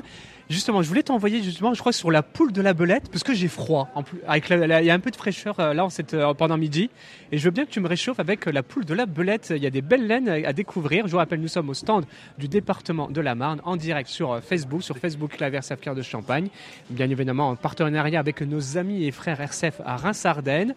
Et puis, on fait découvrir cela. Où il est où Christopher Christopher, vas-y, réchauffe-nous avec cette laine du mouton. Petite balade. Oui, merci Jawed. Voilà, on est en déplacement sur le stand du département. On en profite, on se balade avec notre micro-baladeur, si je peux dire. Et là, on est, euh, on disait, Jawed, hein, vous qui avez un petit peu froid aujourd'hui, c'est vrai que là, ça s'est bien rafraîchi. Le temps se maintient, mais c'est pas encore le grand soleil euh, aujourd'hui. On est sur le stand Poil de la Bête avec euh, Frédéric. Eh ben, présentez-vous, présentez-vous. Bonjour, Frédéric Noiset avec mon fils Virgile. On est éleveur de moutons. On entretient une zone Natura 2000 sur le camp militaire de Montmelon-le-Grand avec nos 700 brebis. Et euh, on transforme toute notre laine depuis deux ans. Donc on, commercialise des produits qu'à base de notre laine. À la fois en feutre et puis aussi des, ce qu'on appelle des pollenés. Alors vous faites quoi comme produit concrètement? On voit beaucoup de choses hein, sur votre stand. Il y a beaucoup de choses. L'intérêt c'est qu'une fois qu'on a feutré la laine, elle est déperlante, c'est-à-dire que la pluie ne passe plus à travers. Donc on a une gamme de chapeaux. On travaille avec six couturières locales, six créatrices qui ont toutes un peu une spécialité. Et donc, entre autres, les chapeaux, vous pouvez les mettre, vous n'aurez jamais les cheveux mouillés. On fait des chaussons, on fait des bretelles, des ceintures avec une fille qui fait de la sellerie. Et on fait aussi des peaux Alors, les peaux ce sont des peaux de mouton qui sont tannées avec la laine. Et ça permet aussi beaucoup d'apaiser les bébés. On en fait beaucoup pour les fonds de landau. Ça a un côté apaisant pour les bébés. En tout cas, de très beaux produits que vous présentez et exposez ici sur le stand du département. Avant de nous quitter, Alexis Jawed, avant de retrouver le maire de Chalon, euh, Benoît Apparu. Euh, vous disiez, on vous retrouve euh, aux alentours de Mourmelon. Est-ce qu'on peut donner quelques adresses, les coordonnées de contact? Tout à fait. Donc, de toute façon, vous pouvez nous retrouver au magasin de producteurs sur Reims, à Cernay-les-Reims, les Sacrés Fermiers. On fait les marchés de producteurs et on ouvre très prochainement une boutique éphémère à Chalon, rue des Lombards, à partir du 21 septembre jusqu'à la fin de l'année. Eh bien, merci beaucoup, Frédéric, d'avoir pris ces quelques minutes. En vous souhaitant un bon anniversaire aussi, puisque vous faites partie des, des, des artisans, des producteurs ici sous le label Made in Marne. Et c'est pour ça que vous êtes là aujourd'hui d'ailleurs, pour fêter ce premier anniversaire. Merci beaucoup, Frédéric. Foile de la Bête située aux alentours de Mourmelon-le-Grand. Voilà, Jawed Alexis, on revient vers vous au studio. Merci beaucoup Christopher, voilà, nous avoir fait un peu réchauffer avec le poil de la belette. Je vous rappelle, nous sommes au stand du département de la Marne en direct de la foire de Chalon en Champagne. Et ça tombe bien parce que nous recevons le maire de la ville de Chalon en Champagne, Benoît Apparu. Euh, bonjour. Bonjour. Ça vous fait quoi là pendant quasiment dix jours d'être la capitale de l'agriculture et de cette grande foire? Ah, Comme une habitude maintenant. Oui. Euh, c'est pas la première année, c'est pas la première foire. Donc on a effectivement euh, d'être d'être au centre du monde agricole pendant 10 jours. C'est évidemment une joie et une fierté pour, pour Chalon. C'est aussi très utile pour la, ville et son territoire. Euh, mais globalement, c'est quand même maintenant très ancré euh, dans nos mœurs, très ancré dans notre, dans notre culture. Donc c'est pas quelque chose de particulièrement nouveau. Non. Il y a les ministres qui viennent. On a vu Jean-Christophe Combe, le ministre de la Solidarité pour l'ouverture, le ministre de l'Agriculture aujourd'hui. On imagine qu'en tant que maire de Châlons-en-Champagne, vous avez eu l'occasion de le rencontrer certainement. Bien sûr. quelles ont été la teneur des échanges? Alors Jean-Christophe Combe, c'est un Combe, pardon, c'est un peu particulier. Il n'a évidemment pas dans son sujet euh, ministériel de résonance particulière avec la foire.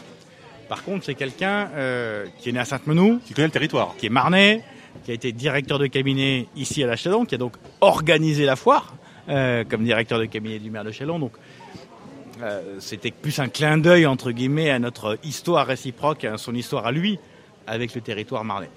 Marc Fesneau, c'est évidemment autre chose, puisque Marc Fesneau, c'est euh, le ministre de l'Agriculture, donc une des ambitions fortes de notre, territoire. Et donc je le vois euh, en tête à tête cet après-midi pour évoquer quelques dossiers effectivement avec, euh, avec lui. Mais c'est évidemment une importance beaucoup plus lourde pour le territoire que Jean-Christophe Combe, même si les questions de solidarité sont essentielles, hein, mais pas liées à la foire en tant que telle. C'est dans ce sens-là où je, où je faisais cet écart de différence. Lorsque l'on est maire de Chalon en Champagne, évidemment, il faut avoir une vision pour sa ville, pour la ville-préfecture de la Marne, mais on a aussi une vision pour euh, les communes alentours. Il faut voir Chalon aglo quelque part lorsqu'on en échange euh, avec euh, les personnes qui peuvent être les ministres ou les agriculteurs qui sont présents ici sur la foire de Chalon en Champagne. Ça veut dire qu'il faut s'adapter à un public très large. En fait, tous les maires de France et de Navarre ont exactement les mêmes problématiques. Un, il faut évidemment s'occuper du quotidien des uns et des autres que la cantine scolaire se passe bien, que les routes soient correctement entretenues. mais il faut aussi penser à 20 ans. Donc voilà cette première contradiction, le très court terme et le très long terme. Et c'est souvent très contradictoire. Ensuite, on a évidemment des dominantes de territoire. Je suis maire de Chalon, donc je m'occupe de Chalon. Mais ce que je fais à un Chalon impacte ce qui se passe à 10 km. Et ce que font les maires à 15 km ou à 20 km impacte ce qui se passe à Chalon. Donc on doit travailler ensemble euh, pour effectivement essayer de mettre de la cohérence et éviter les contradictions entre ce que fera le maire de Saint-Martin, ce que fera le maire de Chalon, ce que fera le maire de Saint-Mémy et ce que fera le maire de Fanière. Bref, il faut évidemment qu'on pense pas simplement ville, mais qu'on pense globalement territoire. Aujourd'hui à la foire, qu'est-ce que vous avez retenu? Qu'est-ce qui vous a beaucoup marqué? Beaucoup, je ne sais pas. Ce qui me marque, c'est que je n'entends pas la même chose à la foire que le soir aux 20h.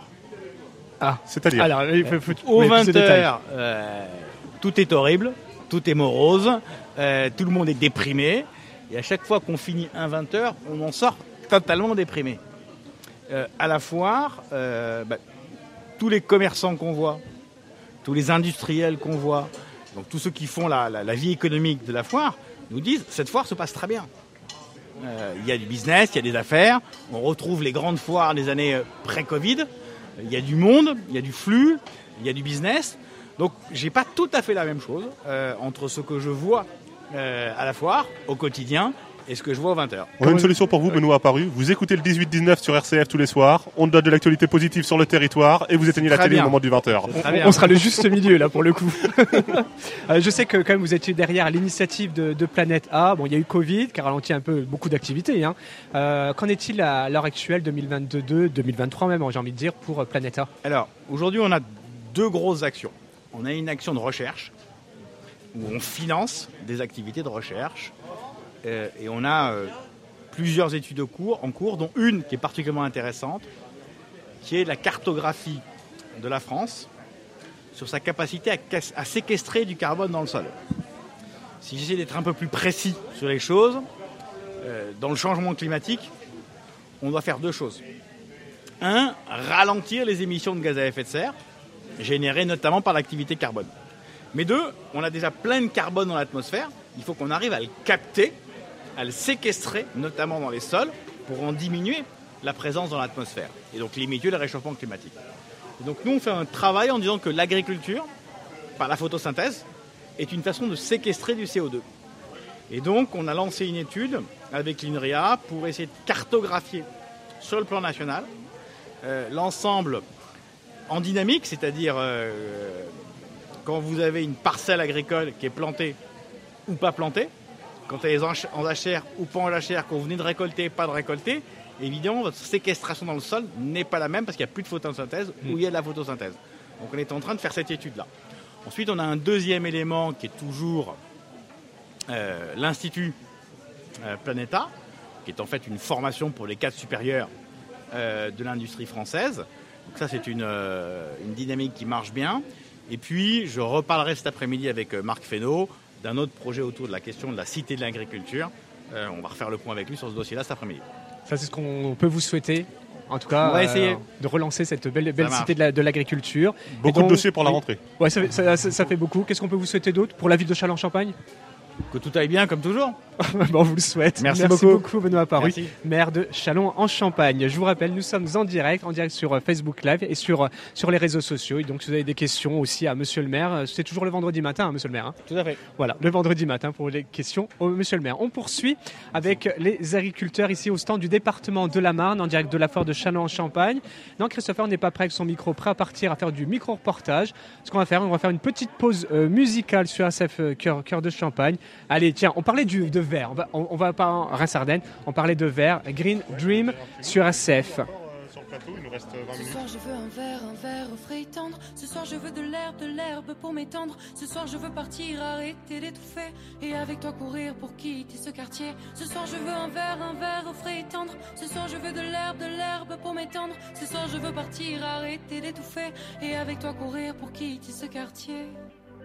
Oh, notre nuit sera au dream, dream, dream. Oh, dream, dream, dream. Loin des particules fines. Oh, mine. Oh, notre nuit sera au clair, fer, fer. Au clair, fer, fer. Loin de l'épée de serre. Oh, ouais.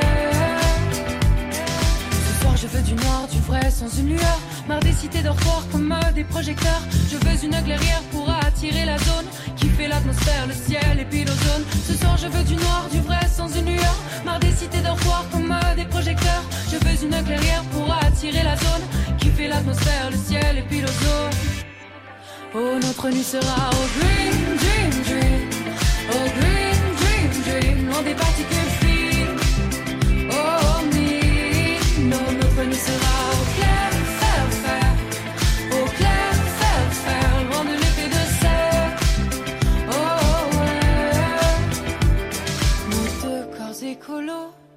apaiseront la terre et mettront à zéro tous ces cons qui sont fiers et d'un nos baisers bio naîtra de la matière qui sera recyclée en énergie lunaire. Green dream dream, oh green dream dream, loin des particules fines. Oh me, dans notre nuit sera au clair.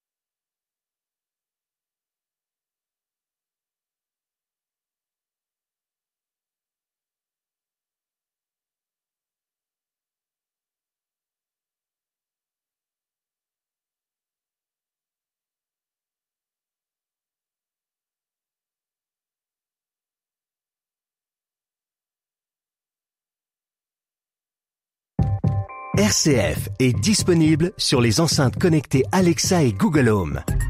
Dès à présent, écoutez le programme national ou local en direct. Vous pouvez aussi demander la fréquence de la radio RCF dans la ville de votre choix et réécouter en podcast les dernières émissions diffusées. Avec les enceintes connectées Alexa et Google Home, RCF est à votre écoute. Et nous sommes en direct euh, du stand de la foire, stand du département de la Marne, à la foire de Chalon en, Ch- en Champagne. Et on reçoit donc euh, différents invités qui vont venir euh, s'installer avec Bruno Forget, voilà, directeur de l'UCIA. Et donc, euh, Le commissaire général de la foire de Chalon en Champagne. Exactement, qui arrive. Bon, il, il embrasse du monde, il voit du monde sur, sur son passage. Le temps de venir et de s'installer. Voilà, il s'installe. Bruno Forget, allez-y, installez-vous. Nous sommes en direct ici au stand du département de, de la Marne. Si vous voulez être plus à l'aise, vous mettre le casque. Mettre le casque, comme ça on va mieux s'entendre. Bonjour euh, Bruno Forget, merci d'être notre invité, commissaire général du- de, de- de cette foire et directeur de, de l'UCIA. C'est moi qui vous remercie, c'est un vrai bonheur d'être ici. C'est beau, ça Allez-y, sent bon. approchez-vous du micro. Alors, euh, merci d'avoir m'avoir invité, parce que c'est beau, euh, ça sent bon, euh, et euh, il y a plein de sourires partout. B- Bruno Forget, la foire de Chalon en Champagne, c'est encore tout au long du week-end. Mais on arrive déjà à l'heure où on peut avoir des impressions sur cet euh, événement, sur cette foire 2022. Quel est votre sentiment, Bruno Forget? C'est- Cette impression, vous avez raison de rappeler, à 48 heures de la fermeture, on a encore euh, de belles choses encore à vivre ensemble. C'est c'est cette effervescence, du bonheur de se retrouver. On avait vraiment l'impression que les gens voulaient se retrouver, et cette impression, elle s'est traduite dans les faits. C'est vrai que la foire de Chalon en Champagne, c'est le rendez-vous de la rentrée. Rentrée politique, rentrée économique, rentrée sociale. L'an dernier, en 2021, on a vu des politiques qui ont défilé. On s'est dit, c'est l'heure de la euh, campagne électorale, c'est normal, tout le monde vient se montrer. Et puis on voit en 2022, finalement, que les ministres, ils continuent de venir, que les responsables des partis politiques viennent sur la foire de Chalon en Champagne, que les élus locaux aussi répondent présents à cet appel. Ça veut dire que c'est vraiment l'événement à ne pas manquer. C'est the place to be dans la Marne, dans le Grand Est, finalement, et peut-être même en France, Bruno Forget, j'ose le dire. Oui, parce que simplement, regardons ce qui se passe ailleurs. J'étais à l'instant, euh, d'où mon petit retard avec euh, le délégué général de, Force ouvrière, j'étais avec son homologue de la CFDT, son homologue euh, du MEDEF il y a quelques jours. Oui, en effet, parce que tout travail commun, et j'associe bien évidemment l'antenne, c'est tout travail commun fait qu'aujourd'hui, Chalon, bah, c'est la plateforme de la rentrée. Alors, je ne veux pas me comparer, je ne veux pas parler d'autres événements en France, mais simplement c'est que ça se passe ici et pas ailleurs. Bruno Forget, cette euh, foire 2022, elle n'est même pas encore refermée. On a déjà 2023 en tête. c'est obligatoire. Si, vous voulez euh, inscrire euh, une perspective, si vous voulez écrire un scénario, il faut regarder ce qui se passe en ce moment. Je demande à tous les collaborateurs de bien vivre l'instant, évidemment, et puis surtout d'en tirer des leçons de ce qui s'est bien passé, de ce qui s'est moins bien passé, de ce qui conviendrait de faire en termes d'initiative. La foire euh, 2023, on va, on va laisser déjà terminer 2022. Mais la foire 2023, euh, allez, le mercredi prochain, c'est parti.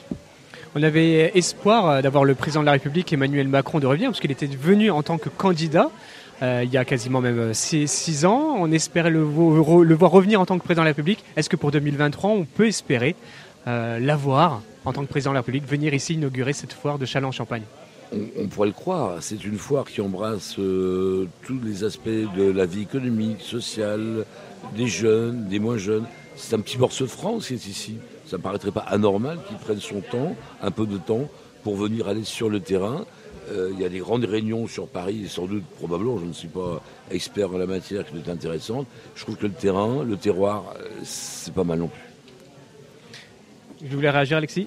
Bah, réagir, non, Non. je veux dire, euh, on va vous laisser poursuivre dans les allées de la foire parce qu'on sait que vous êtes euh, un président euh, très sollicité, un commissaire de la foire très sollicité, Bruno Forget. On vous remercie d'avoir été fidèle au micro de RCF, d'être venu en plateau déjà avec nous samedi dernier, d'être passé aujourd'hui pour euh, faire euh, un premier bilan de cette foire de Châlons-en-Champagne et on aura l'occasion de vous avoir dans les prochains jours parce que évidemment, c'est encore tout au long du week-end, il y a de belles choses à vivre avec notamment le Made in Marne, les un an qui sont fêtés aujourd'hui même et encore demain, dimanche sur la foire de Chalon. Et le Made in Marne lancé à la foire de Chalon. Lancé à la foire de. Exactement. C'est moi qui vous remercie de votre gentillesse et de votre fidélité.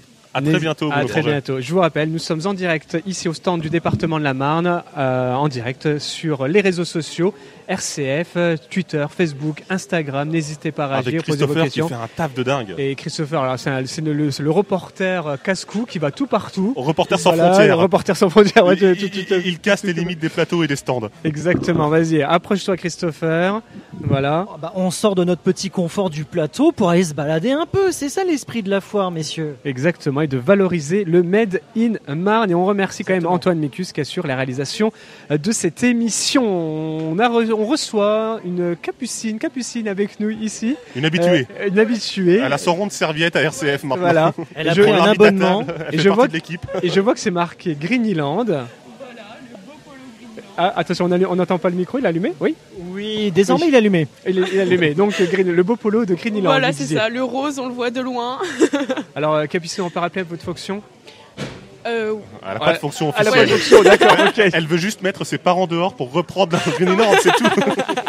Euh, D'accord. euh, je suis la représentante à la foire pendant le week-end. Oui, on a, Voilà. on, on a vu que le, le stand. On espère est- que c'est un rôle bien payé. Voilà. Allez, vous avez un sacré sourire, toujours aussi souriant à Greenyland. Mais oui, voilà, nous, on donne le sourire aux gens, on a le sourire. Et voilà, on partage la joie, on partage les émotions en famille. Et voilà.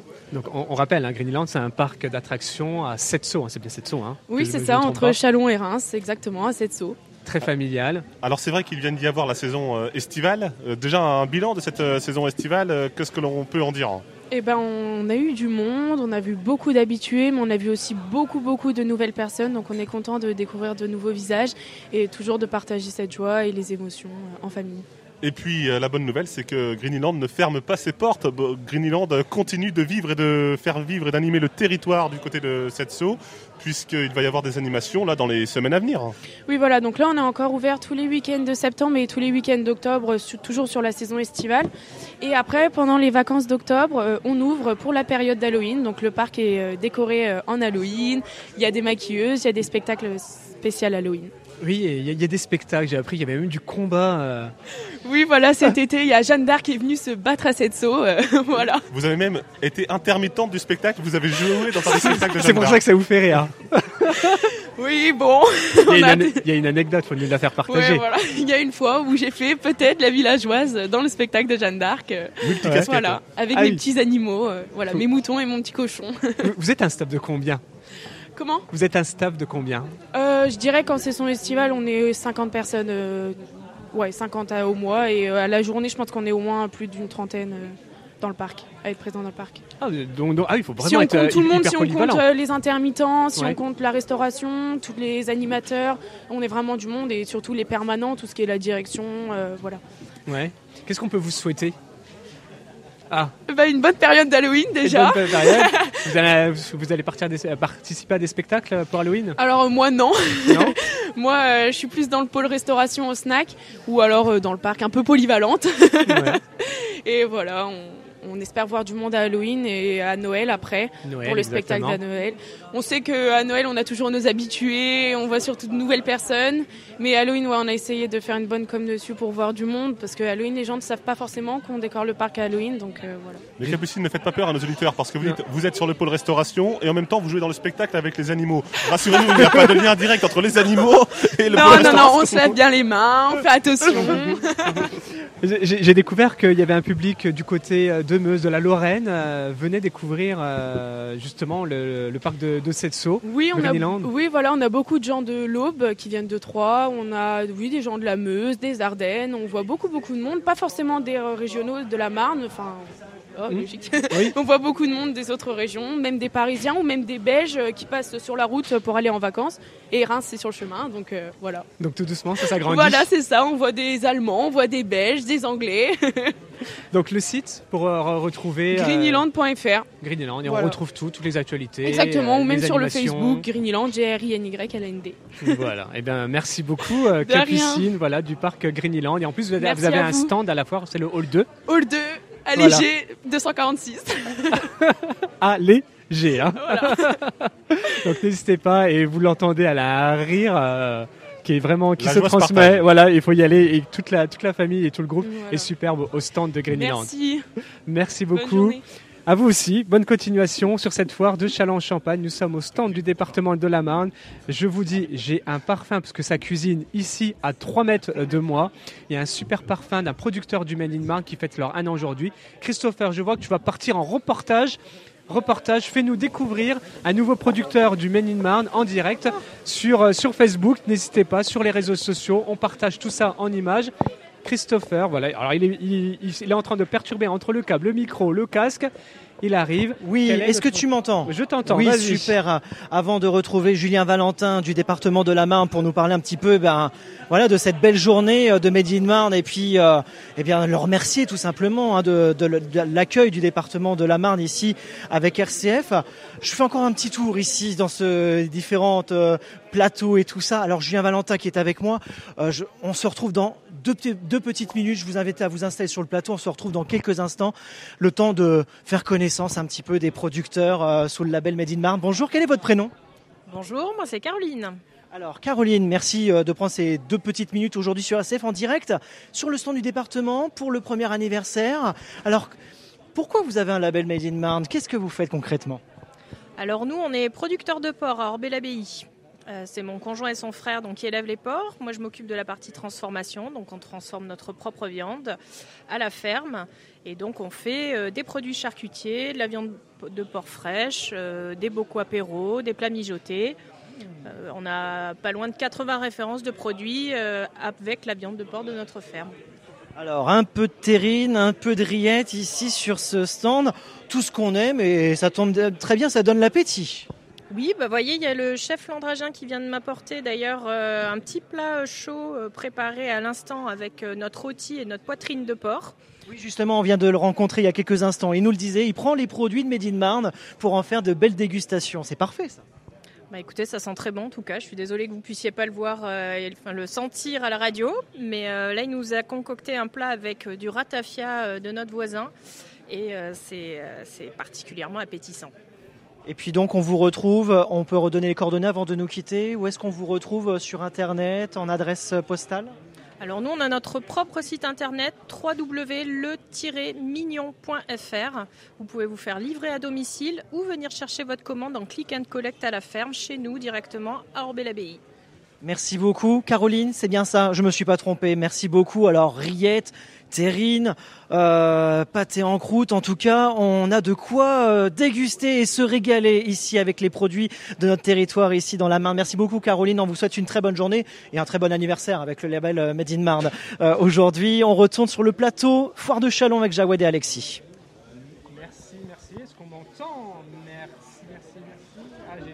Merci beaucoup Christopher. Voilà, nous sommes en direct du, du département de la Marne à la foire de Châlons-Champagne. N'hésitez pas, n'hésitez pas à venir à vélo parce que je vous rappelle, si vous venez à vélo, vous avez l'entrée euh, gratuite. La Marne qui nous accueille euh, dans, dans le stand avec ses un an du Men in Marne.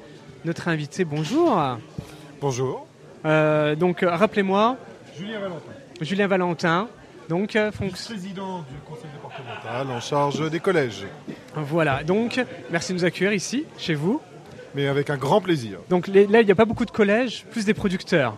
Mais tout à fait, mais je suis agriculteur de métier, je suis très heureux d'avoir des producteurs qui transforment et qui proposent de super produits Made in Marne. Julien Valentin, les un an du Made in Marne, c'est un projet, heureusement qu'on y a cru. On se rappelle, le département de la Marne nous avait envoyé, emmené en balade avec euh, le président Christian Brouillin qui avait fait le déplacement également. On est allé au Salon de l'Agriculture à Paris il y a quelques années. On s'était dit, on va développer cette marque Made in Marne. Aujourd'hui, elle a un an et les agriculteurs, les éleveurs sont de plus en plus nombreux à vous rejoindre, j'allais dire à nous rejoindre parce qu'on a envie aussi de s'impliquer dans, cette marque finalement, tellement c'est un projet collectif. Tout à fait, tout à fait. C'est un projet collectif qui dépasse même la production agricole, hein, puisqu'on veut mettre en avant l'initiative, l'innovation euh, sur tout le territoire, quels que soient euh, les enjeux. C'est montrer la valeur de ce territoire et des hommes et des femmes du territoire, des initiatives, de la transformation, de la vente, de la qualité. Et euh, on se devait de faire cela. Il faut qu'on soit fier de notre territoire. Et c'est grâce à, à tous ces producteurs, tous ces gens qui innovent, que l'on peut porter cette fierté du territoire marnais. Au-delà du Men in Marne, la Marne tout court, euh, le bilan quasiment on peut dire pour, pour 2022, qu'est-ce que vous retenez euh, euh, En quoi justement la Marne se dit il y, a, il y a des choses encore, il y a des marges de progression, mais on a quand même des belles réussites, des beaux atouts qui sont montrés en 2022. Bah, Il y a plein de choses effectivement qui se sont passées. Bilan, je dirais, sur la foire, bilan euh, sur la première partie de l'année est quand même plutôt bon. On a remarqué aussi euh, la souplesse, l'agilité euh, des entreprises du territoire. On est dans un contexte qui est loin d'être facile. Les entreprises, il faut les mettre en lien. Le département n'a certes pas cette compétence économique, mais on est implanté sur tout le territoire et c'est à nous aussi de mettre de l'huile dans les rouages, de faire en sorte de faciliter cette agilité, l'implantation. On est là aussi euh, sur la solidarité des personnes et euh, les entreprises, euh, tout le monde, tous les acteurs recherchent du personnel. Nous, on est là aussi pour aider à former, encourager les gens à répondre aux besoins et on peut continuer à regarder le succès du job51.fr qui a aussi été une super initiative d'il y a quelques années, qui est en pleine maturité et qui correspond vraiment aux besoins de ces entreprises pour accompagner le développement du Made in Marne, entre autres. Julien Valentin, vice-président du département de la Marne, en charge des collèges. Évidemment, lorsqu'on est sur la foire de Châlons-en-Champagne, on pense rentrée politique, économique, sociale. On a quand même envie de vous interroger sur la rentrée scolaire lorsqu'on est en charge euh, des collèges. Euh, comment s'est passée la rentrée pour les élèves euh, marnais après maintenant un peu plus d'une semaine où on a repris le chemin des classes? Ça s'est très bien passé. euh, avec le président euh, Christian Bruyin, nous avons fait euh, deux collèges, un à Vitry, à Vitry-le-François, aux Les Indes, et nous sommes allés aussi à Mallarmé, euh, à Faire-Champenoise, un collège rural, un collège en urbain, et ça se passe plutôt bien quand même, il faut le dire. Les enfants, les enseignants avaient la banane. Ça fait plaisir quand même de rentrer sans contrainte. Euh, le Covid, ça s'est étalé au final sur deux ans. On a eu quand même toute cette pression un coup. Euh, Les parents ne savaient pas si les enfants pouvaient y aller. Tout ce schéma sanitaire est en partie oublié parce que ça reste quand même un peu en fond. Il y a un petit fond sonore là-dessus. Mais on a envie de profiter. Là, euh, on voyait vraiment tout le monde qui avait envie de profiter de la vie, de croquer cette rentrée, de se dire voilà, il faut qu'on avance. Le Covid, c'est passé. Maintenant, il faut qu'on regarde demain. On a d'autres crises qui se profilent, mais on est, aux côtés des collégiens, on est aux côtés euh, des collèges, des établissements, pour assurer euh, l'hiver qui arrive, assurer tous les petits pépins du quotidien. Le département euh, mettra les moyens qu'il faut pour pouvoir faire en sorte que, au-delà de cette rentrée, on garde la banane sur toute l'année. Et nous, on est heureux de croquer la vie, de partager la joie avec vous sur euh, l'antenne de RCF depuis le stand du département de la Marne. Julien Valentin, ça a été très court, mais euh, on a des impératifs horaires. À 13h, on doit ce qu'on Oui. appelle dans le milieu raccroché. Il nous reste un correspondant euh, également à saluer pour teaser son émission juste après. Un grand merci, en tout cas, de nous avoir accueillis sur votre stand. Aujourd'hui, vous pourrez remercier en notre nom toute l'équipe du département de la Marne et puis évidemment le président Christian Brouillin qui est bienvenu quand il veut sur l'antenne de RCF. Un grand merci. Merci à merci, merci beaucoup et voilà, bonne continuation et venez soutenir le département de la Marne en venant à la foire de Châlons-Champagne. On est juste à côté euh, de l'entrée. Il nous reste une petite minute et nous avons rejoint quelqu'un que vous connaissez plutôt sur l'antenne euh, de, de Chalon. Il s'agit euh, de Greg. Greg, bonjour. Bonjour Jawed, bonjour Alexis, bonjour, Voilà. bonjour cher auditeur. Et dans une heure, parce que le direct pour, en tout cas, RCF Cœur de Champagne va continuer et continue aussi sur les réseaux sociaux. C'est la foire, la, la- la vie associative qui fait sa foire. En effet, une heure d'émission avec euh, les associations qui travaillent sur la foire. On va pouvoir rencontrer la protection civile française, la protection civile italienne qui sera avec nous aujourd'hui. Et bien sûr, nous allons parler virade de l'espoir. Eh bien, ça, c'est dans, dans une, Une petite petite heure. heure. Une petite heure. Teasing court mais intense Voilà. pour être au rendez-vous. Voilà. Et ben voilà. Donc, euh, eh bien, n'hésitez pas, restez avec nous sur les réseaux sociaux. On remercie vraiment aussi l'équipe RCF Reims-Ardennes d'avoir énormément aussi contribué et de participer à ces différents euh, directs. Christopher, Antoine, Jawed, Jean-Pierre et tous les autres, les bénévoles, les producteurs qui nous aident au quotidien. Voilà, et n'hésitez pas à réagir sur les réseaux sociaux. On continue toujours les directs ici au stand du département de la Marne. Et encore une fois, merci à toute l'équipe.